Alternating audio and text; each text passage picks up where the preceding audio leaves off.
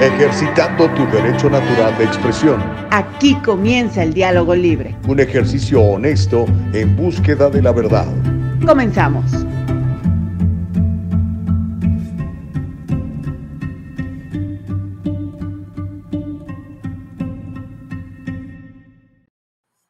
¿Qué ole? ¿Cómo le va el día del Señor número 4 del año, en, del año 2013, 4 de enero del 2023? 2013 dije. 2023, ¿cómo les va? Oiga, feliz año nuevo para los que no he podido saludar todavía, los que se acaban de integrar, que dijeron dónde andaba el, el diálogo libre. Bueno, ya saben, subimos una semanita de, de vacaciones. Estamos de regreso para la gloria y honra de mi Padre y le vamos a dar con todo en la mañana del día de hoy. Así que qué gusto poder saludarles. Oiga, mantengamos esa actitud de gratitud. Parece que parece que soy como disco rayado, ¿no? Pero yo creo que es muy importante, muy, muy importante. Sí, gatita, yo sé que para ti también es importante. ¿Quién anda mi gatita dando lata? Le decía yo, es muy importante mantener esa actitud de gratitud. A pesar de la situación, a pesar de, mire, yo no sé qué situación esté viviendo usted, usted no sabe qué situación estoy viviendo yo, todos simplemente eh, suponemos, ¿verdad? Vemos ahí las fotos todos muy contentos en el Facebook, en el, en el Instagram, en el TikTok o cualquier plataforma que usted utilice, pero la realidad del día es que no sabemos cómo está la gente, ¿no? Caras vemos, corazones no sabemos, dice el refrán, y tiene toda la razón. Por eso es importante que usted individualmente, que es lo único que podemos hacer, usted no puede cambiar a los demás. Yo finalmente me tomó años aprenderlo pero bendito sea mi Padre que logré entender que yo no puedo cambiar a nadie más que a mí. Usted puede influir, puede eh, aconsejar, puede decir, pero la única persona que realmente usted puede cambiar es a usted. Entonces, comencemos con ese buen hábito de en el año 2023 de, de ser agradecido. Dele gracias a Dios. En mi caso, yo le doy gracias a Dios. Hay gente que le da gracias a la vida, a la naturaleza, al cosmos, qué sé yo. Pero eh, cuando usted es agradecido, algo pasa químicamente en su cuerpo y entonces empieza usted a, notar cosas interesantes que antes eh, simplemente pasaban desapercibidas para usted porque no estaba usted al pendiente, no estaba usted listo, no estaba usted viendo lo que estaba pasando. Entonces, comience siendo agradecido. Haga, a veces toca hacer un esfuerzo, ¿eh? Porque dice, no, pues es que, ¿qué voy a ser agradecido, Gustavo? No inventes. Ve la inflación, la gasolina, esto, aquello. Hey, a pesar de todo eso, somos privilegiados por el hecho de estar vivos. Estaba pensando en este muchacho de, eh, eh, más temprano escuchaba un, un, noticiario que me gusta escuchar mientras me estoy duchando. Eh, ese muchacho de, de el, el, jugador de, de, de, fútbol americano de los Buffalo Bills, ¿no? Un muchacho toda la vida por delante, con la posibilidad de, de hacer muchísimo dinero, por ejemplo, y de se, ayudar a su familia, que, que, no necesariamente es de las más eh, agraciadas económicamente, ¿no? Y de repente, ¡pum! un golpe en una situación este, absolutamente normal dentro del fútbol americano. El cuate está luchando por su vida, luchando por su vida, un joven ah, fuerte, atlético, bien alimentado, eh, y de repente, ¡pum! ¿verdad? Nadie tenemos la vida comprada, chamacos. Es un, es un, es un cliché, es una, una frase muy sobada, pero la realidad es esa. Así que aprovechemos cada momento. Entonces, abra sus ojitos y a ver, haga un esfuerzo, a ver, de, a ver, de, de qué puedo dar gracias? A ver, estoy vivo. Bueno, pues voy a dar gracias de que estoy vivo. ¿De qué otra cosa puedo dar gracias? Ah, ah, tengo un techo sobre mi cabeza. Ok, ¿eh? ¿cuánta gente indigente hay? Tengo un techo sobre mi cabeza. Eh, abre el refrigerador, tiene, aunque sea un litro de leche en la caja, en, en la alacena, una caja de cereal. Bueno, hey, tienes que comer, hermano querido. Ya en ese momento formas parte de la minoría del mundo, de los 8 mil millones de personas que vivimos en el planeta Tierra eh, eh, la, las personas que tienen algo que comer y tienen un techo sobre su cabeza, somos la minoría. ¿Sabía usted eso? Entonces ya pum, empieza a desarrollar esa habilidad de ser agradecido. Del rato te das cuenta, oye, caray, mi esposa me preparó un rico desayuno, muchas gracias. O este, oh, caray, mi esposo, híjole, sale bien, traba, bien temprano a trabajar, a darle, gracias, gracias. Y empezamos ese, esa cadena de, de agradecimiento que es súper positivo. ¿no? Sobre todo para ti, hermano querido, para ti, amiga querida, no hay otra manera, ¿ok? Y bueno, los buenos ejemplos pueden influir en los demás, no necesariamente, pero pueden influir en los demás, ¿ok? Y este, si cada vez el individuo es mejor, pues cada vez la familia es mejor, porque las familias se forman de individuos, ¿verdad? una buena mujer completa e integral con un hombre completo, integral, va a formar un buen matrimonio completo integral, con buenos hijos completos integrales, buenas sociedades y buenas naciones. Por eso llega, eh, Estados Unidos llegó a ser lo que llegó a ser. Ahorita está en decadencia. Ahorita, si no nos ponemos las pilas y no lo cambiamos para bien, podemos perder este país. Y si no me cree, nada más prenda la televisión, ¿ok? La clase de comerciales que ven nuestros niños, ¿ah?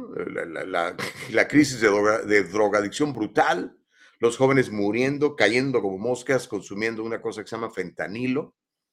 O sea, tenemos un montón de, asuntos por los cuales estar alerta y, cuidar este país, cuidar nuestra familia, cuidarnos a nosotros, a nuestros hijos y a, nuestras hijas. Pero bueno, con toda esta perorata que le acabo de dar, muy buenos días. Bendito sea mi Padre que estamos vivos. Le saludo y le bendigo en el nombre de Jesús y nos preparamos para tener un programazo. En la mañana del día de hoy, como es una grata, muy grata costumbre, nos produce Nicole Castillo. Aplauso generoso para ella. No la veo desde el año, no te veo desde el año pasado, Nicole. De hecho, ¿cuándo fue la última vez que tuve la oportunidad de saludar personalmente a Nicole Castillo para que vea usted cómo está la cosa de, de la comunicación y de todo esto? ¿no? Creo que fue en un evento en, en el Triunfo Corporation, el evento que hacemos cada, una vez cada jueves al mes, una vez al mes. Creo que fue, no sé si en septiembre o en agosto, una cosa así, ¿no? Y mírenos, aquí estamos. Convivimos diario, aunque no necesariamente nos, nos vemos y nos tocamos y nos abrazamos. Así que bueno, pues un abrazo virtual para todos ustedes exactamente igual, con mucho cariño. En la mañana del día de hoy, como le digo, eh, nuestra productora ejecutiva es Eva Castillo.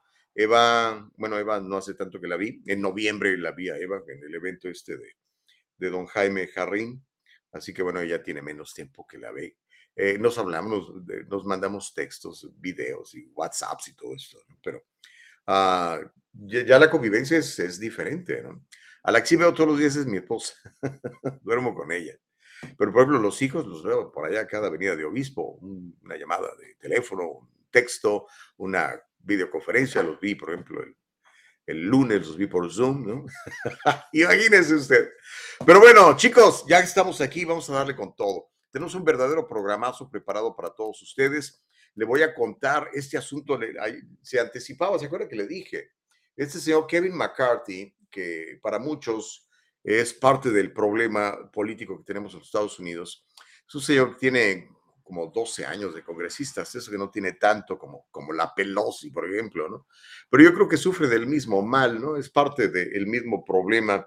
Eh, se quedó corto en los votos para ser líder del Congreso eh, hoy se va a intentar, él quiere con todas las fuerzas de su ser ser el líder de la mayoría republicana en el Senado, de hecho, ser el líder del Congreso, porque pues ahora los, los republicanos tienen una mayoría muy chiquitita, pero mayoría al fin para ellos.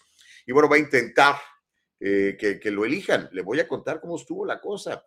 Ayer le, unos cuates que le leyeron la cartilla a este señor McCarthy Ojalá así pasara en el otro partido también, ¿no? Pero pues todos falta, todos son, todos son parte del problema, ¿no?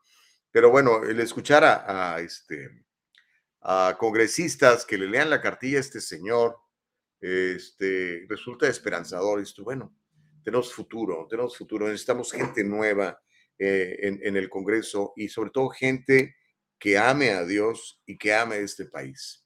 Yo tengo mis serias dudas al respecto de McCarthy, y obviamente de Pelosi no tengo ninguna duda, ni ama a Dios ni ama a este país, se ama a sí misma, como que la mayoría de los políticos republicanos y demócratas que estamos padeciendo hoy en día. Le voy a platicar lo que le dijeron a Kevin McCarthy, le voy a contar cómo va la onda. También em, en este afán de eh, mantener el control de la población de los Estados Unidos, eh, la administración eh, Biden amplía la disponibilidad de píldoras abortivas, ya le voy a contar. También, y hablando ya del cartel criminal de los Biden, están cuestionando a la Casa Blanca sobre los negocios de Joe Biden. Eh, le, tengo la información y quiero que vea lo que dijo Karine Jean-Pierre, que es la, la primera mujer negra lesbiana en ser la, la vocera de la Casa Blanca le preguntaron de eso y vamos a ver qué fue lo que contestó, fue muy interesante, porque resulta que ah, el Departamento de, de Justicia, el DOJ, Department of Justice, estaría ocultando documentos que comprometen a Joe Biden. Obviamente, lo cual me parece pues muy triste, ¿no? Eh, estamos, parecemos un país de estos plataneros que dicen, ¿no? O sea, donde las autoridades, las eh, oficinas de gobierno están al servicio del presidente actual, del régimen actual. Cambian de, de, presidente, entonces ahora voy a barbearte a ti, voy a protegerte a ti, en lugar de estar en favor de los intereses de, pues, de los que pagamos los impuestos que vivimos en este país, ¿no? Pero bueno, mientras todo eso sucedió, ah, el gobernador de la Florida, oiga, uno de los republicanos más populares, incluso entre los demócratas, eh, Ron DeSantis, promete luchar contra la mafia progresista. Parte de lo que dijo en su discurso de aceptación, ahora que ganó de manera abrumadora eh, la reelección en el estado de Florida.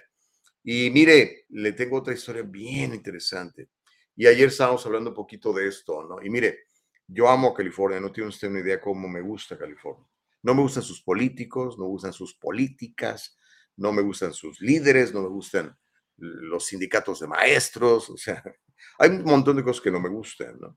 Pero algo que me gusta mucho de California es, es la gente que vive aquí y el clima que tenemos aquí. Mire, ahorita abro mi ventana y pues, está nublado, pero la verdad que están 58 grados, 55 quizá por acá donde yo vivo, pero no estamos enterrados en nieve, ¿no? Eh, o cuando hace calor no nos estamos asfixiando como la gente que vive en el medio oeste, ¿no? Pero a pesar de que amo mucho a California, no puedo evitar el obviar, no puedo obviar la realidad de que nos estamos quedando atrás por las políticas progresistas. Nos estamos quedando atrás por las políticas en contra del pequeño empresario. Nos estamos quedando atrás por las políticas en contra de los que creemos en la familia y en Dios. Por eso es que Texas y Florida están liderando el crecimiento en todo el país. Le tengo unas estadísticas muy, muy interesantes y vamos a entender por qué Texas y Florida se están llevando la gente que se está yendo de California. Los principales destinos eh, son Texas y Florida, no nada más de California, de Nueva York, de Illinois, donde Chicago también es algo muy parecido a, Los Ángeles y, San Francisco y Nueva York. Le voy a dar unos números y también le voy a contar cómo esta ideología walk está afectando todos lados, hasta la industria automovilística. Me acabo de enterar que General Motors está apoyando la cultura trans en los niños, en sus niños, en sus nietos. En mis, bueno, ya no tengo niños, ni tengo nietos, pero en los niños de mis amigos, le voy a contar cuánta cantidad de dinero están aportando. Y ya en este mismo tenor, si nos alcanza el tiempo, hay una marca que se llama Benetton, carísima, que sigue la tradición pedófila en sus campañas publicitarias. Le voy a platicar quién está detrás de todo esto. Pero póngase alerta, papá. Abuelo, tú tienes mucha influencia en tus, nietos. Ponte alerta. Ahí, créemelo, si no te has dado cuenta, eh, es tiempo de que ya abramos los ojitos, ¿no? Los gatitos abren los ojos a los cuatro o cinco días, los perritos más o menos similar. Nosotros, ¿cuándo, hermanos queridos? Hay que abrir los ojos. Hay una campaña brutal a nivel mundial que se vuelve más patente en los Estados Unidos y el mundo occidental en contra de nuestros niños, en contra de la inocencia de nuestros niños en contra de, la naturaleza normal de nuestros niños. Cuídelos, ya le voy a platicar cómo está la cosa. Bueno, son ya las 7 de la mañana con 15. Estamos completamente en vivo. Le recuerdo, mire, haga lo que yo estoy haciendo. Aquí estoy. Ve, este es mi teléfono en mi cuenta de ah, Facebook. Yo mismo estoy compartiendo ese programa. Le invito a que lo haga. Si cree que tiene valor ese programa, si cree que aquí las noticias que manejamos eh, vale la pena comentarlas y platicarlas. Miren, ese es mi, mi, perfil en Facebook, me va a encontrar como Gustavo Vargas Saucedo. Ahí lo estoy compartiendo, esa señora que ve usted ahí es mi esposa y ese paraje es en, en, en Oaxaca. Qué padre la pasamos en Oaxaca, impresionante Oaxaca para mis hermanos de Oaxaca. Qué bonita tierra tienen, de veras. Eh, yo sé que es bien duro dejar esos lugares tan bonitos para venir a los Estados Unidos por un mejor futuro, pero mire, vale la pena, hermano. Aquí estamos. Entonces, le digo, Eh, nos va a encontrar como el diálogo libre, el diálogo libre, póngale siempre el artículo al principio, el diálogo libre. Estamos en Facebook, estamos en YouTube, tenemos un canal en YouTube al cual le invitamos, eh, Nicole Castillo y yo, a que se suscriba, a que le dé un clic a la campanita eh, que está en la parte derecha de la pantalla, en la parte inferior del lado derecho de su celular, de su laptop, de su tablet, de lo que tenga, por donde nos vea, de su computadora personal. Y así, este, pues le alertamos cuando estamos saliendo en vivo. En Facebook es algo muy parecido. Por favor, siga la página, denos un like y compártalo, compártalo en su muro. Háganos ese regalo del año 2023. Y ya sabe, em, más tarde nos puede escuchar en forma de podcast en Spotify, en Apple, en Anchor. Están muy buenos los programas, lo que sea cada quien. Ahí va a encontrar todos los programas que hemos hecho desde el día número uno hasta este día 4 de enero del año 2023. Déjeme saludar a todos los que han llegado a comentar en el chat, comenzando como de costumbre con el Yulet Alaví, ¿eh? O, este, o dice Nicole que ya la vamos a ver más seguido. Qué bueno, Nicole. Sí, vas a ver que sí. Happy New Year, Nicole y Gus, dice. Ahora es FOC Brandon. Qué creativo eres, mano. FOC Brandon. Ok. Ahora sí me hiciste reír, malvado, malvado Denis Torres. Yule Dalaví, ¿cómo estás? Muy buenos días, Dios te bendiga. Don Homero Escalante ya llegó, dice, que ponga a Nancy Pelosi como la presidenta de la Cámara, ella lo hace rápido, fácil y correcto. Los conservadores han perdido el rumbo, dice Homero Escalante. Eh, yo, creo que los conservadores no hemos perdido el rumbo, Nicole. Yo digo, Nicole, Homero. Los que han perdido el rumbo son los políticos el sistema político, la clase política, la corrupta clase política que está gobernando este país. Ah, pero esa es mi opinión. Tú tendrás la tuya y es válida también, Homero. Sally, ¿cómo estás, Sally? Muy buenos días. Eh, dice, porque la vida y el tiempo es preciado, no tenemos tiempo de ridiculeces conservadoras, dice Homero Escalante. Bueno, me acuerdo de, había una radio, existe todavía, pero ya no toca tan buena música como antes cuando yo llegué a este país, se, se llama The Wave, en, Los Ángeles, la escuchaba, ¿no? Y tenía un eslogan que me encantaba, decía, Because life is too short for ordinary music. Decía, oh, wow, qué bonito eslogan. Porque la vida es tan corta o demasiado corta para música corriente, ¿no? Pero mírelo, igual, ahí anda, ¿no? Asústame, Panteón. Don Filadelfo Brito, ¿cómo está usted, oiga? Qué gusto saludarle. Don Filadelfo dice, debemos de dar las gracias hasta por lo que no se nos ha dado. Interesante, ¿no? Porque a veces pedimos cosas que dices tú, oye, hermano, si Dios te las da, te vas a meter en tremendos líos, ¿no? Y si hay que firmar una disciplina de actitud, de gratitud, esta nos abrirá las puertas de la abundancia, esta nos abrirá las puertas de la bienaventuranza y esta nos abrirá la puerta de la filantropía, dice Filadelfo Frito. Creo que tienes mucha razón en todo lo que dice mi querido Filadelfo. Y sabe que hay una cosa muy interesante que dice al final Filadelfo, el asunto de la filantropía, ¿no? Nos cuesta tanto trabajo dar, sobre todo dar cuestiones materiales. Queremos dar lo que nos sobra, lo que ya no ocupa, ya, que ya no necesitamos, ¿no? Y es que es que no tengo nada para dar, Gustavo. Le digo, ¿en serio? Ah, ¿Se acuerdan de la viuda que dio las dos blancas en la Biblia? Bueno, yo creo que siempre tenemos algo que dar. No se quede con él. Deje que fluya. Gracias, Filadelfo. Julie Dalaví dice buenos días, Nicole. Saludos, Nicolita, con mucho cariño. Sofía Lara, ¿cómo estás? Dice, qué triste vivir sin Dios. Vives tranquilo, aunque vengan tiempos difíciles, te abrazas en Él y duermes tranquilo. Bendiciones y adelante. Sofía, muchas gracias por tus palabras. Yo creo que tienes mucha razón. Y son sinónimo de tu nombre. Sofía quiere decir sabiduría. Así que la licenciada Lara es muy sabia. Gracias, Sofi, qué amable. Miriam Santoyo, ¿cómo estás, amiga? Dice, bueno y bendecido día a todos. Un abrazo para ti con mucho cariño. Imelda Gallegos, ¿cómo andamos, Imeldita? Gusto saludarte. Dice, buenos y maravillosos días.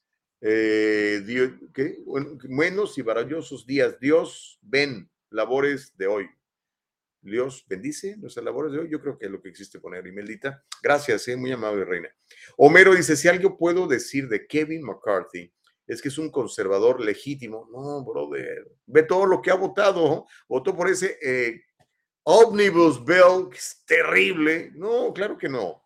Dice, es conservador legítimo, claro, no es tan conservador y patriota como la poderosísima, implacable martillo de Thor, mejor conocida como Nancy Pelosi. Pero sin lugar a dudas es mucho más conservador que esos que hoy se llaman conservadores, que más parecen poquianchis de la muerte. Es la opinión de Homero. Sally dice, hoy con mi esposo asistiremos a la ceremonia de juramentación de nuestro sheriff de Riverside, Chad Bianco. Están bien contentos con él, ¿verdad? Eh, segundo término, dice quien ha demostrado ser un gran líder. Estoy muy entusiasmada. Okidoki, Sally. Pues do me a favor, if you have a chance to talk Mr. Bianco, felicítalo también de mi parte. Me encantaría platicar con él algún día, ¿no? Qué diferencia, ¿no? Con el sheriff que tienen Los Ángeles, Dios mío. Bueno, bueno. Sally, qué bien, felicidades, tienen un buen sheriff en el condado de Riverside. Homero dice, Dios y la naturaleza están tan contentos de que California esté gobernada por demócratas que hasta lluvia nos mandan, totalmente comprensible, pues los demócratas viven y encarnizan el ejemplo de Dios nuestro Señor sobre la tierra. Órale. Eh, muy inspirado, amaneciste Homero. Octavio Vargas, ¿cómo estás, hermano? Dice, buenos y bendecidos días al grupazo más chipocludo del sur de California, el equipo Vargas Castillo. Ándele. Yo diría el equipo Castillo Vargas. ¿ah? Las damas primero, ¿no? Pero gracias, Tavo, qué amable. Y gracias por compartirlo en, tu plataforma, te lo agradezco mucho. Don Luis Echeverría, hermano querido, ¿cómo estás? Eh, el otro día fuimos a compartir una rica comida con Don Luis Echeverría, eh, con su esposa, guapísima esposa, y ellos simpaticísimos.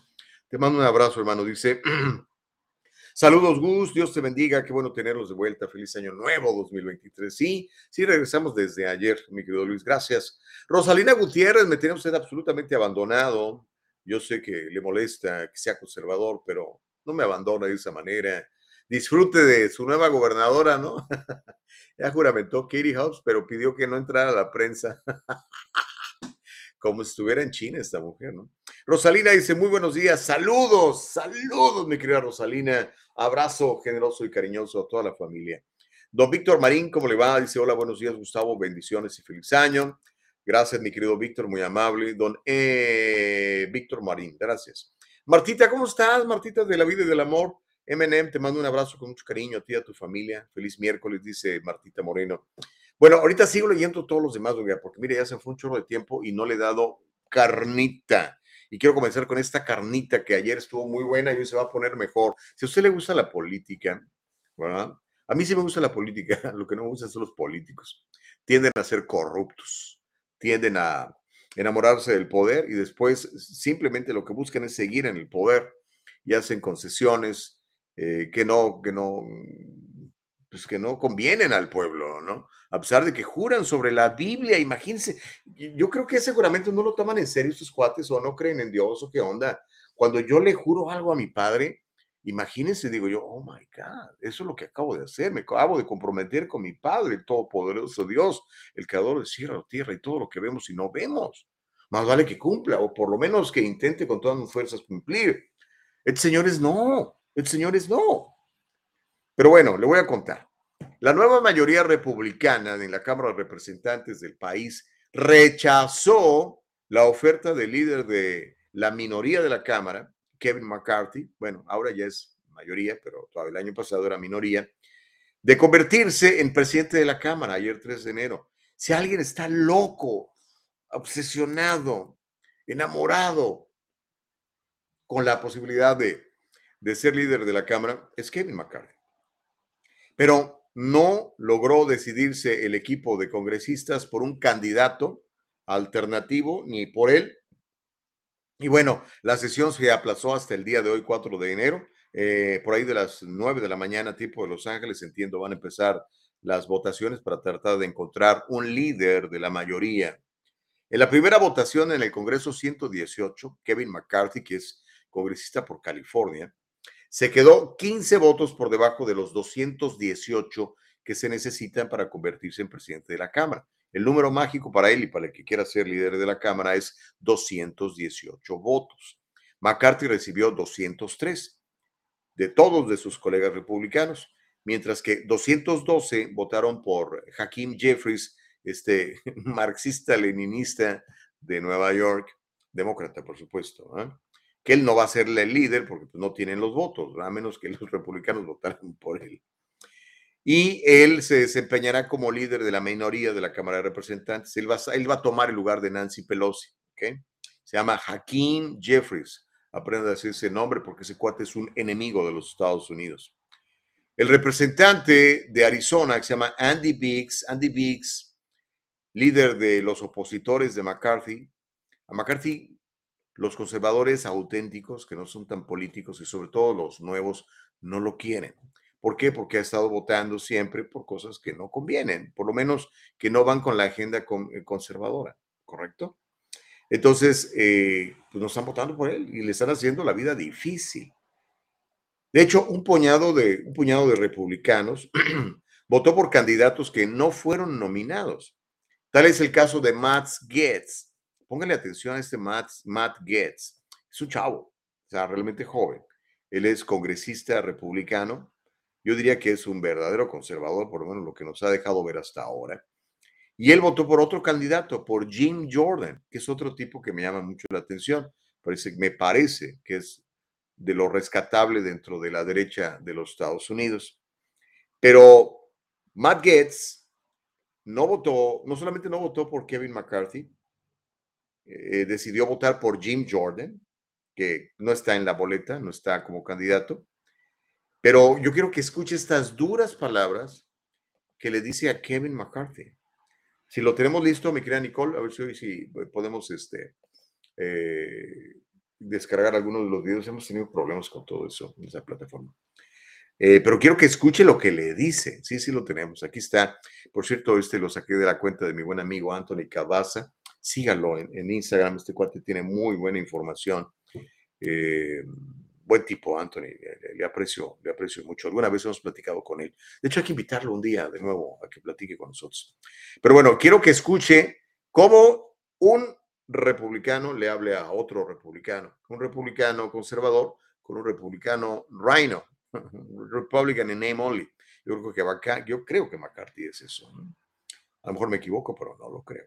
Aquí está lo que le dice un congresista a otro.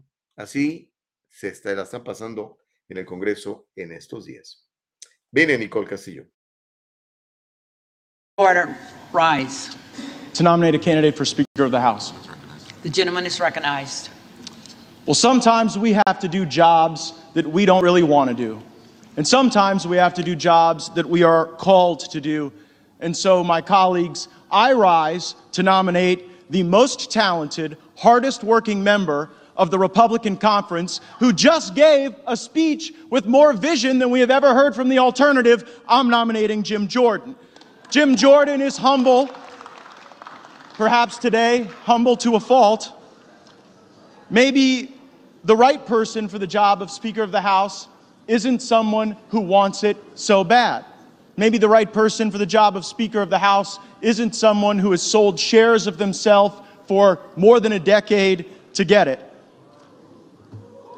Maybe Jim Jordan is the right person for Speaker of the House because he is not beholden to the lobbyists and special interests who have corrupted this place and corrupted this nation under the leadership of both Republicans and Democrats. Maybe Jim Jordan would be the right person for Speaker of the House because he wouldn't fight us when we try to get a term limits bill on the floor. Maybe Jim Jordan would be the right person because he wouldn't fight us when we try to put a balanced budget on the floor and vote for it. And maybe Jim Jordan is the right person because he would endorse the plan that was built by the Texas delegation to finally secure our border. Mr. Jordan said in his nomination that there are certain bills that we have to pass to fix the problem. The challenge is the alternative has been someone voting for the very bills that have caused these problems. Mr. Jordan says that we cannot accept legislation like the omnibus, and I fully agree. And if Jim Jordan were Speaker of the House, if he were the leader of the Republican team, we wouldn't have that circumstance choking the economy of our country, increasing inflation, and diminishing the prospects of a better life for our fellow Americans. And finally, Mr. Jordan said we must engage in rigorous oversight. Every one of my Republican colleagues knows that the person who can lead that oversight effort, who works on it every day, who has the skill and the talent and the will, is Jim Jordan. I'm nominating him and I'm voting for him.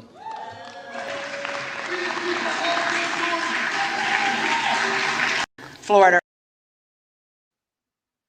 Yo, No lo vaya a ver. Eh, todo lo que dice que el norte de aquí se va a hacer oro, entonces, este, yo todo lo que dijo es absolutamente cierto. Pero, ¿qué va a pasar? Bueno, verdad es que va a pasar ahora. Alcanzará los 218 votos necesarios. ¿Cómo le va a hacer para convencer a gente como Matt Gaetz y como otros no lo quieren? No lo quieren. Y no lo quieren por su, su track record. Otra vez volvemos. Tú puedes decirme mil cosas, hermano, y lamentablemente la gran mayoría de la gente se las cree, ¿no?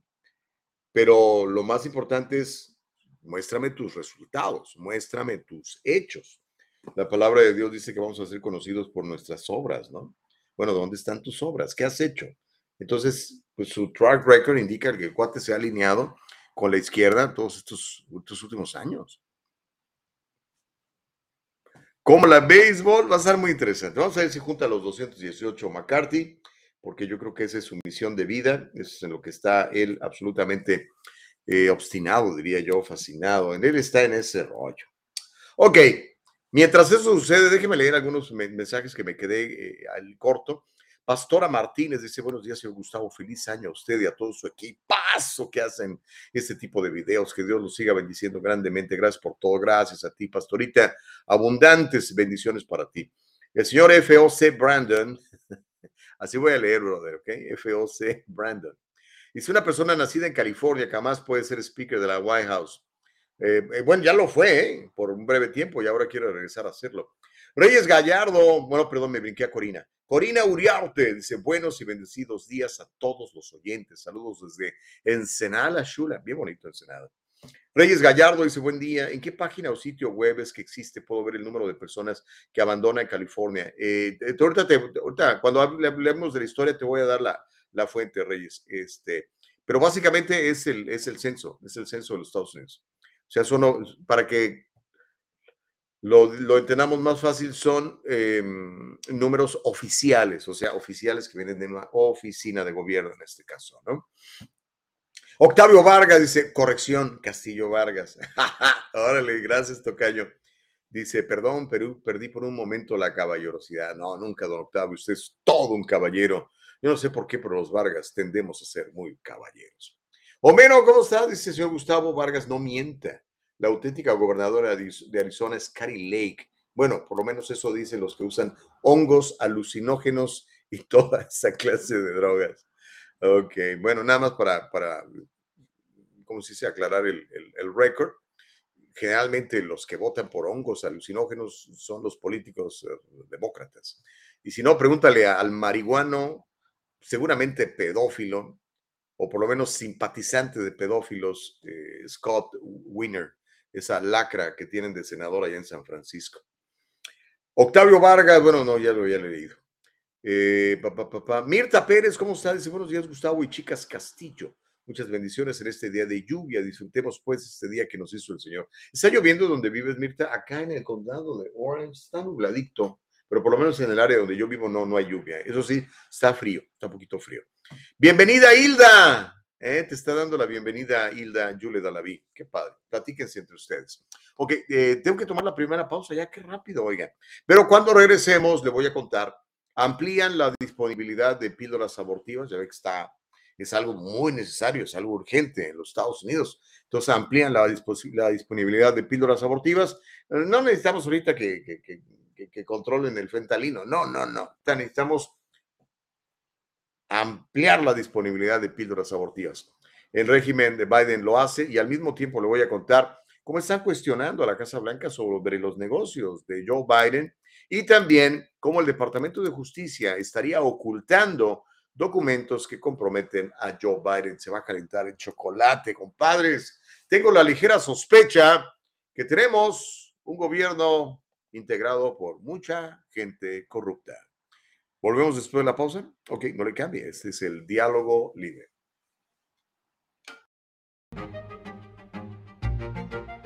El abogado José Jordán Es un inmigrante como muchos de nosotros. Llegó indocumentado y fue aquí donde se hizo residente y se convirtió en ciudadano. Y ahora es presidente y fundador de la firma legal José Jordán y Asociados, donde unido a otros abogados se especializan en casos de inmigración, casos de accidentes y casos penales y criminales. Llámeles, todos ellos hablan su idioma y están para servirle. En el Trufo Corporation podemos encargarnos de sus complejas y lentas tareas de nómina, incluyendo el procesamiento de nóminas programadas, configuración de empleados, cambios de salario, presentaciones de nómina, procesamiento de W2 y 1099, seguimiento del tiempo y mucho más. Usted y su negocio pueden confiar en que su nómina se procesa con precisión y los impuestos sobre la nómina se presentan a tiempo. Con nuestro servicio de nómina usted ahorrará innumerables horas si nos permite manejar sus laboriosas tareas de payroll. En la comunidad de su oficina, trabaje con nuestro equipo desde nuestra plataforma segura en línea para procesar la nómina con facilidad y eficiencia. El Triunfo Corporation, localizado en el 1415 al este de la 17 Street en Santa Ana, California. 714-953-2707. 714-953-2707. Encuéntrenos en todas las redes sociales y cada semana en el Triunfo Financiero. Regresamos. Oiga, por cierto, prepárese, ya vamos a tener nuestro primer evento del año en el Triunfo Corporation. No se lo vaya, pero ver. Eh, normalmente lo hacemos en el patio del edificio pero bueno, ya sabemos que está haciendo frío, ¿verdad? Entonces ahora lo estamos haciendo en el estudio de televisión del Triunfo Corporation ahí en el condado de Orange en Santa Ana. Al ratito le, vamos a pasar el, video invitándole, va a estar muy bueno. Vamos a tener una panelista de primer nivel, es eh, la doctora Miriam Valvela. Va a ser, no, no se lo quiere perder, va a estar muy, muy, muy bueno. Eh, Carlos Guamán va a ser uno de los oradores, su servidor también.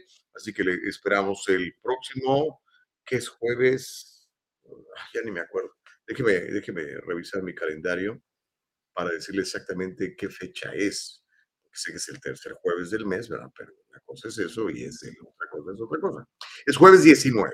Jueves 19. 6 de la tarde, 9 de la noche, comida incluida, bebida incluida, muchos emprendedores, gente como usted.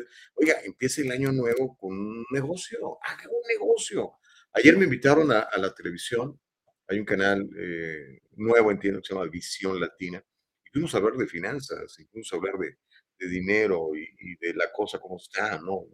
No, no está tan fácil, pero obviamente siempre hay oportunidades. Hoy más que nunca hay oportunidades. Yo creo que este 2023 va a ser el mejor año para muchos que se pongan las pilas y estén abusados. Así que este, platicamos de eso yo en, la tele, ¿no? Y lo creo firmemente. Y vamos a, estar compartiendo estos conceptos el jueves 19 ahí en el uh, Triunfo Corporation. Si quiere ir, ya sabe que la entrada es gratis, pero necesita registrarse. 714-953-2707. 714-953-2707. Llame por teléfono o mande un texto y dígales, hey, invítenme por favor al evento del 19 y con mucho gusto será usted cordialmente invitado. ¿Ok? Mientras eso sucede, mire, una buena pregunta de parte de Andrés M. Muñoz. Hola Andrés, ¿cómo estás, hermano? Buenos días. Dice, buenos días. Tengo dos preguntas. Uno, si durante la presidencia supuestamente perdió muchos millones de dólares el señor Trump, ¿por qué quiere volver a ser presidente? Número dos, ¿podría ser electo como vocero del Congreso de Estados Unidos el señor Trump pero usted cree que el ego de él le permitiría ocupar en el tercer cargo más importante de Estados Unidos. Gracias y buen día. Ok, ah, lo número uno, pues no sé, ¿verdad? La verdad, es muy difícil, creo yo, para muchos, este, gente con muchísimo dinero, eh, dejar sus riquezas, descuidarlas e irse a, a, trabajar. Yo creo que tienes que creer, tienes, tienes que querer mucho, mucho al país. Pues, obviamente no lo hizo para enriquecerse, ¿no? a menos que usted piense que sí, pero pues los hechos dicen que no, ahí están los números, ¿no? Entonces, mi, yo creo, mis conjeturas es, bueno, el cuate realmente quiere al país, ¿no? Ahora, número dos, eh, se podría ser electo como vocero del Congreso. La única manera tendrías que ser que Trump se postulara para congresista, ahora que vive en Florida, congresista por Florida, y una vez que gane como congreso, bueno, primero que gane la nominación y luego que sea congresista y luego que lo elijan líder de, de, la, de la bancada republicana y si toca que hay más republicanos que demócratas en ese momento en el Congreso, pues sería presidente del Congreso. Pero no, no, no va a pasar eso. De hecho, él ya anunció sus intenciones de, de buscar la presidencia el próximo año. Pero gracias por la pregunta, mi querido Andrés. Miren, le cuento cómo está el asunto de las eh, píldoras anticonceptivas. Usted sabe que en ese momento la actual administración eh, siente la urgencia de que haya más disponibilidad de píldoras abortivas de tal suerte que la Administración de Alimentos y Medicamentos, la FDA, finalizó un cambio de regla ayer que amplía la disponibilidad de píldoras abortivas tanto en farmacias físicas como en farmacias en Internet. Las nuevas reglas significan que cualquier farmacia puede obtener la certificación a través de un breve formulario para proporcionar la píldora abortiva. En diciembre del año, del año antepasado, del 2021, la FDA, la Administración de Elementos y, y Medicamentos, levantó las restricciones a los medicamentos abortivos, lo que permitió que algunos médicos emitieran recetas de telemedicina o por el Internet para las píldoras y enviarlas por correo a las mujeres que las necesitan o a las farmacias locales donde se permite por la ley. Hay estados donde ahora ya no se permite. Ese cambio en las regulaciones hace unos 12 meses significó que las mujeres ya no necesitan pasar a recoger sus píldoras abortivas en un consultorio médico como antes se requería antes de la pandemia. Ok. Pues bueno, esta administración que está tan enfocada en, en pues, en estas, en estas, en estas cosas, ¿verdad? está siendo cuestionada sobre los negocios de Joe Biden. Mire, le voy a contar. Eh, si no se ha enterado, eh, la familia Biden está siendo severamente cuestionada por algunos eh, oficiales electos que son conservadores. Algunos, muy poquitos, pero lo que hay McCarthy no. él no. Pero, pero, por ejemplo, gente como Jim Jordan, congresista conservador, gente como Matt Gaetz, congresista conservador, están realmente ah, enfocados en destapar lo que ellos consideran es una cloaca y es un cartel de la familia Biden, así le llaman. El, asunto es que el día de ayer, la secretaria de prensa de la Casa Blanca, la primera mujer negra lesbiana en tener la posición, Karine Jean-Pierre, disculpe que así la identifique, pero así es como la presentaron. ¿Se acuerda? Cuando fue lo que dijeron de ella, como si esos fueran sus atributos más importantes. Esta señora o señorita, Karine Jean-Pierre, señora creo que está casada, eludió ayer una pregunta sobre si el presidente Biden ha estado involucrado en el negocio de la familia Biden. La Casa Blanca había negado previamente la participación de Joe Biden, pero voy a citar textualmente. El Comité de Supervisión de la Cámara está presentando sus nuevas investigaciones. Ya ve que ahora son los demócratas que tienen mayoría, digo, los republicanos que tienen mayoría. Sigo citando. El Comité de Supervisión de la Cámara está presentando sus nuevas investigaciones y afirman tener evidencia de que Joe Biden mintió al pueblo estadounidense sobre su participación en los esquemas comerciales de su familia. Textualmente termino la cita que fue eh, emitida por el periodista Peter Ducey de Fox News. Y luego le dice, él lo hizo, le pregunta Ducey a, a Jean-Pierre. La señora Jean-Pierre eludió la pregunta al afirmar que los republicanos están ignorando su promesa de reducir la inflación de Joe Biden y en cambio se han centrado en el negocio de la familia Biden. Los republicanos de la Cámara, yo no sé, usted sabía, a lo mejor no, probablemente no, si ve los medios tradicionales de noticias, los republicanos de la Cámara han iniciado nueve investigaciones. ¿Cuántas? Una, dos, tres, cuatro, cinco, seis. Nueve investigaciones sobre los negocios de la familia Biden por presuntas violaciones, incluidos el fraude electrónico, la evasión de impuestos y el lavado de dinero.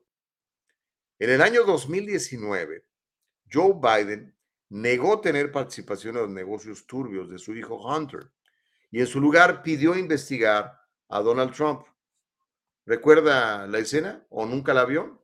Bueno, afortunadamente tenemos redes sociales en donde todo se queda y aunque después los borren, alguien lo puede guardar y lo puede dejar por ahí. Entonces, vamos a ver cómo este periodista que ayer le preguntó a Karine Jean-Pierre, óigame, ¿hizo o no lo hizo? Y la señora no contestó.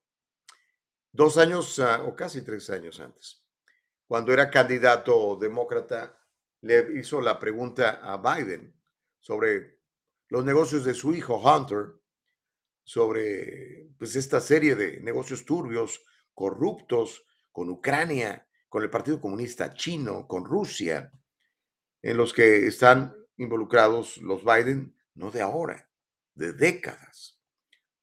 De décadas. Se hizo eso particularmente patente cuando Biden fue vicepresidente ocho, años, años en, la administración de Obama.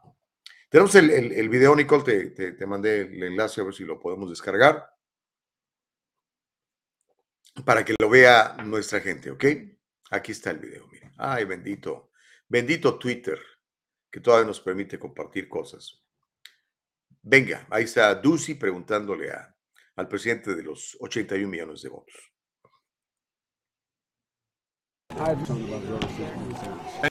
How do you know? Let's talk about what I know.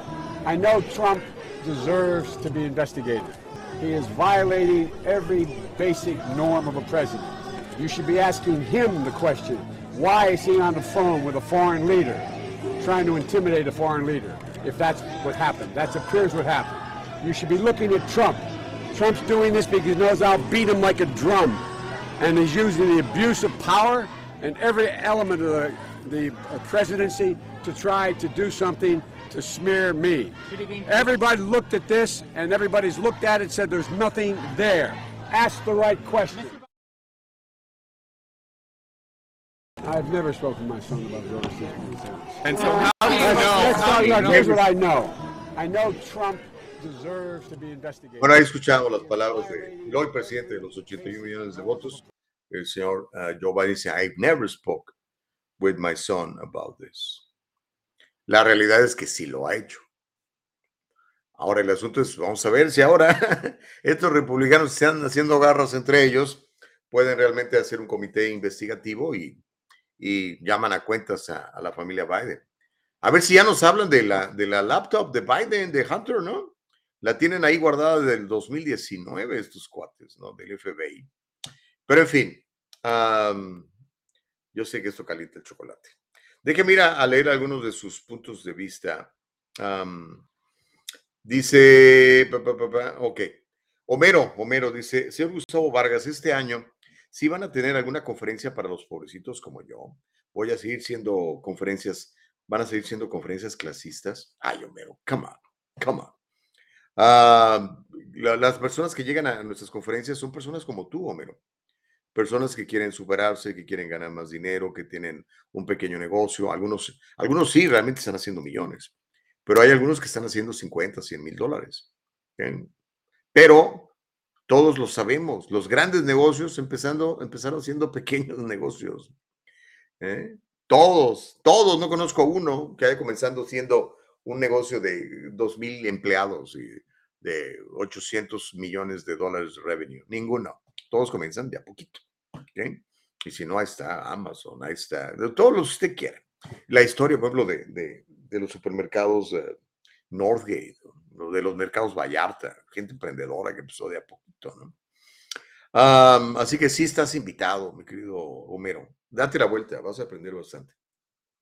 Es más, a lo mejor no sé si ya te eh, incorporaste, sería bueno eh, que ya te hagas una corporación, que te hagas un perro, que pagues menos impuestos y que a partir de esa corporación puedas hacer grandes cosas. Todo eso es lo que enseñamos eh, en estas conferencias. No se la vaya a perder de veras. El señor uh, Feli Fuentes, hola Feli, ¿cómo estás? Muy buenos días. Dice, señor Trump quiere volver porque es un enfermo del poder, un perdedor frustrado. Si no gana, dice que ganó. Ojalá su gente esta vez por su propia salud mental. Ojalá no, ojalá su gate, yo creo que, que gane, ¿no? Ojalá que gane esta vez. Y yo creo que eso, gracias Félix. Bueno, pues es tu, tu opinión, mucha gente que lo considera un psicópata, ¿no? ¿Se acuerda? Este, desde que ganó el 2016, este es un psicópata y es un psicópata y es un dictador. Entonces, todo, o sea, le cambiabas a todos los canales y todos decían lo mismo. Es que todos recibían el mismo memo. Ah, Andrés M. Muñoz dice, pero la constitución de USA no requiere que el vocero, speaker, sea miembro de la Casa de Representantes. Fuente Google. El, el vocero, es que ya no te entendí muy bien, Andrés. ¿Es el vocero del Congreso o el vocero de la Casa Blanca? Por ejemplo, Karine Jean-Pierre pues, simplemente es una, me imagino yo que estudió comunicación o algo así, ¿no? Ah, por mucho menos, Trump fue procesado dos veces. ¿Cómo se nota la preferencia? Sí, ¿no? Es que, como le digo, la clase política no lo quiere. Y cuando digo la clase política, estoy hablando de los republicanos también, de gente como, pues, como McCarthy, no, sobre todo como Mitch McConnell. Esa es una ratota, ese señor es un dinosaurio rata. Homero dice, solo alguien que le escurre la baba tomaría en serio cualquier cosa que venga de Foxy. Pero bueno, esa es otra historia. Se la ha pasado el señor Gustavo Vargas diciendo que Biden nunca ha trabajado. Pues no. ¿Tú lo has visto? ¿Tiene alguna oficina? ¿Hizo real estate? O, eh, ¿Qué hizo? Pues, ha sido un político profesional. Dice, nunca ha tenido un negocio y ahora resulta que es un gran empresario. No, no es un gran empresario. Respaldándose en su posición privilegiada de senador, de vicepresidente, de presidente, hace negocios. Eso no es ser empresario. Pero bueno, este, gracias Homero por el comentario. Muy buenos días, don Gustavo, dice el abogado Luis Pérez. ¿Cómo está, Lucho? Te mando un abrazo grande. Dice, hay un dicho en mi pueblo que dice, es la misma puerca, nomás revolcada. ok. Sí, no, la clase política, mi querido Luis Pérez. Te habías de lanzar, Luis, ahí algo, ahí en tu comunidad. Necesitamos buena gente en, el gobierno. Y, no perdamos la, la perspectiva, ¿no? O sea, siempre pensamos en, el presidente o en el gobernador, pero a nivel local, oiga, es importante que usted se involucre, eh, busque ser eh, activista ahí en su cuadra. Eh, mire, ayer, por ejemplo, andaba, como le digo, fui a este canal de televisión que me invitaron y está por el rumbo del Parque MacArthur. Y este, ah, está bien sucio. Me, deprime ir a Los Ángeles, en lo que han convertido la ciudad, ¿no? Eh, tenemos malos hábitos los ciudadanos. Me llamó la atención, va este muchacho, joven, eh, con uno de esos cortes de pelo de, barbería que cuestan 60, 70 dólares, ¿no? Con adornitos aquí y todo el rollo. Este, va caminando por la calle, lo veo, me llamó la atención por el pelo. Va caminando ahí por la, ¿qué sería? El Alvarado y la Sexta, más o menos, por ahí. Eh, y es algo muy común, no, es nada espectacular lo que le voy a contar. Saca eh, la bolsa de chicles, agarra un chicle y tira la basura, así, like, like, I don't give up. Y como él, pues, miles más, y pues tenemos ese cochinero de ciudad que es Los Ángeles, ¿no? Digamos, tenemos que aportar, hermanos. O sea, eh, estoy de acuerdo que nuestros políticos son unos corruptos, ¿no? Este, la nueva concejal que le toca ahí el, el área de Parque MacArthur es una chava absolutamente socialista, comunista. Pero ella no es responsable de que este señor eh, saque su chicle y tire la basura en la calle mientras va caminando. Y así como él, pues miles de personas, ¿no? Habíamos de ser, bueno, habíamos Hagamos esta campaña de limpieza, limpie su cuadra, limpie su calle, limpie su banqueta. ¿No? Como lo, como lo hacen en, los pueblos, como lo hacen en México, yo me acuerdo, hasta la fecha. Usted, ahora que estuve en la Ciudad de México, yo veía, ahí, por ejemplo, fui al centro histórico y, en la mañana pasé por ahí, ahí estaba la señora barriendo su pedacito de, de banqueta. Y el otro allá, y el otro allá, y el otro allá. Y dije, ah, mire qué bien. Des una vuelta por la Ciudad de México tiene muchísimos problemas, pero por lo menos el centro histórico está bien limpio. Ay, Dios mío, pero en fin. Yo sí, ¿cómo estás? Sí, buen día, Gustavo, feliz año, feliz para ti. para eh, Mr. Smith y para toda la familia. Gracias, Josie. Dice, en cuestión de política, tanto Trump como Biden tienen el dinero suficiente para no trabajar como presidentes. Pues sí, sobre todo, este, sobre todo Trump, ¿no? Tiene miles de, de- millones de dólares. Eh, Biden se hizo rico con la política, Luis. Ayer, antier, mostré los números, ¿no? Ayer se hizo rico con la política. Se hizo rico con la política. Y es lo donde yo digo, a ver, ¿cómo estos cuates pueden hacer, pueden amasar tantas fortunas con un sueldo de 200 mil dólares al año? O de 400 mil si eres presidente, pero cuando era senador. ¿Cómo le hacen? Él y McConnell y la Pelosi, los que tú quieras y mandes, republicanos y demócratas. Dice Luis Pérez, sin embargo, es cuestión de poder y tanto la familia Trump como la Biden se llevan sus buenos beneficios. Eso no lo dudes. F, FOC Brandon dice, quisiera saber qué es el miedo que le tienen a Trump los welfereros. Miren la basura que está en la Casa Blanca, de cerebrados, a caray. Andas bravo, Mr. Brandon. Connie, ¿cómo estás? Dice muy buenos días, dice Consuelo Urbano. Un abrazo, me queda Connie. Vamos a seguir con esta, esta historia que esto calienta. Mire, el Departamento de Justicia estaría ocultando documentos que comprometen a Joe Biden. Y es donde le digo, o sea, el régimen a cargo, en lugar de que las oficinas de gobierno se dediquen a, a servir al pueblo, se dedican a servir a la administración en turno, en este caso al cartel de los Biden.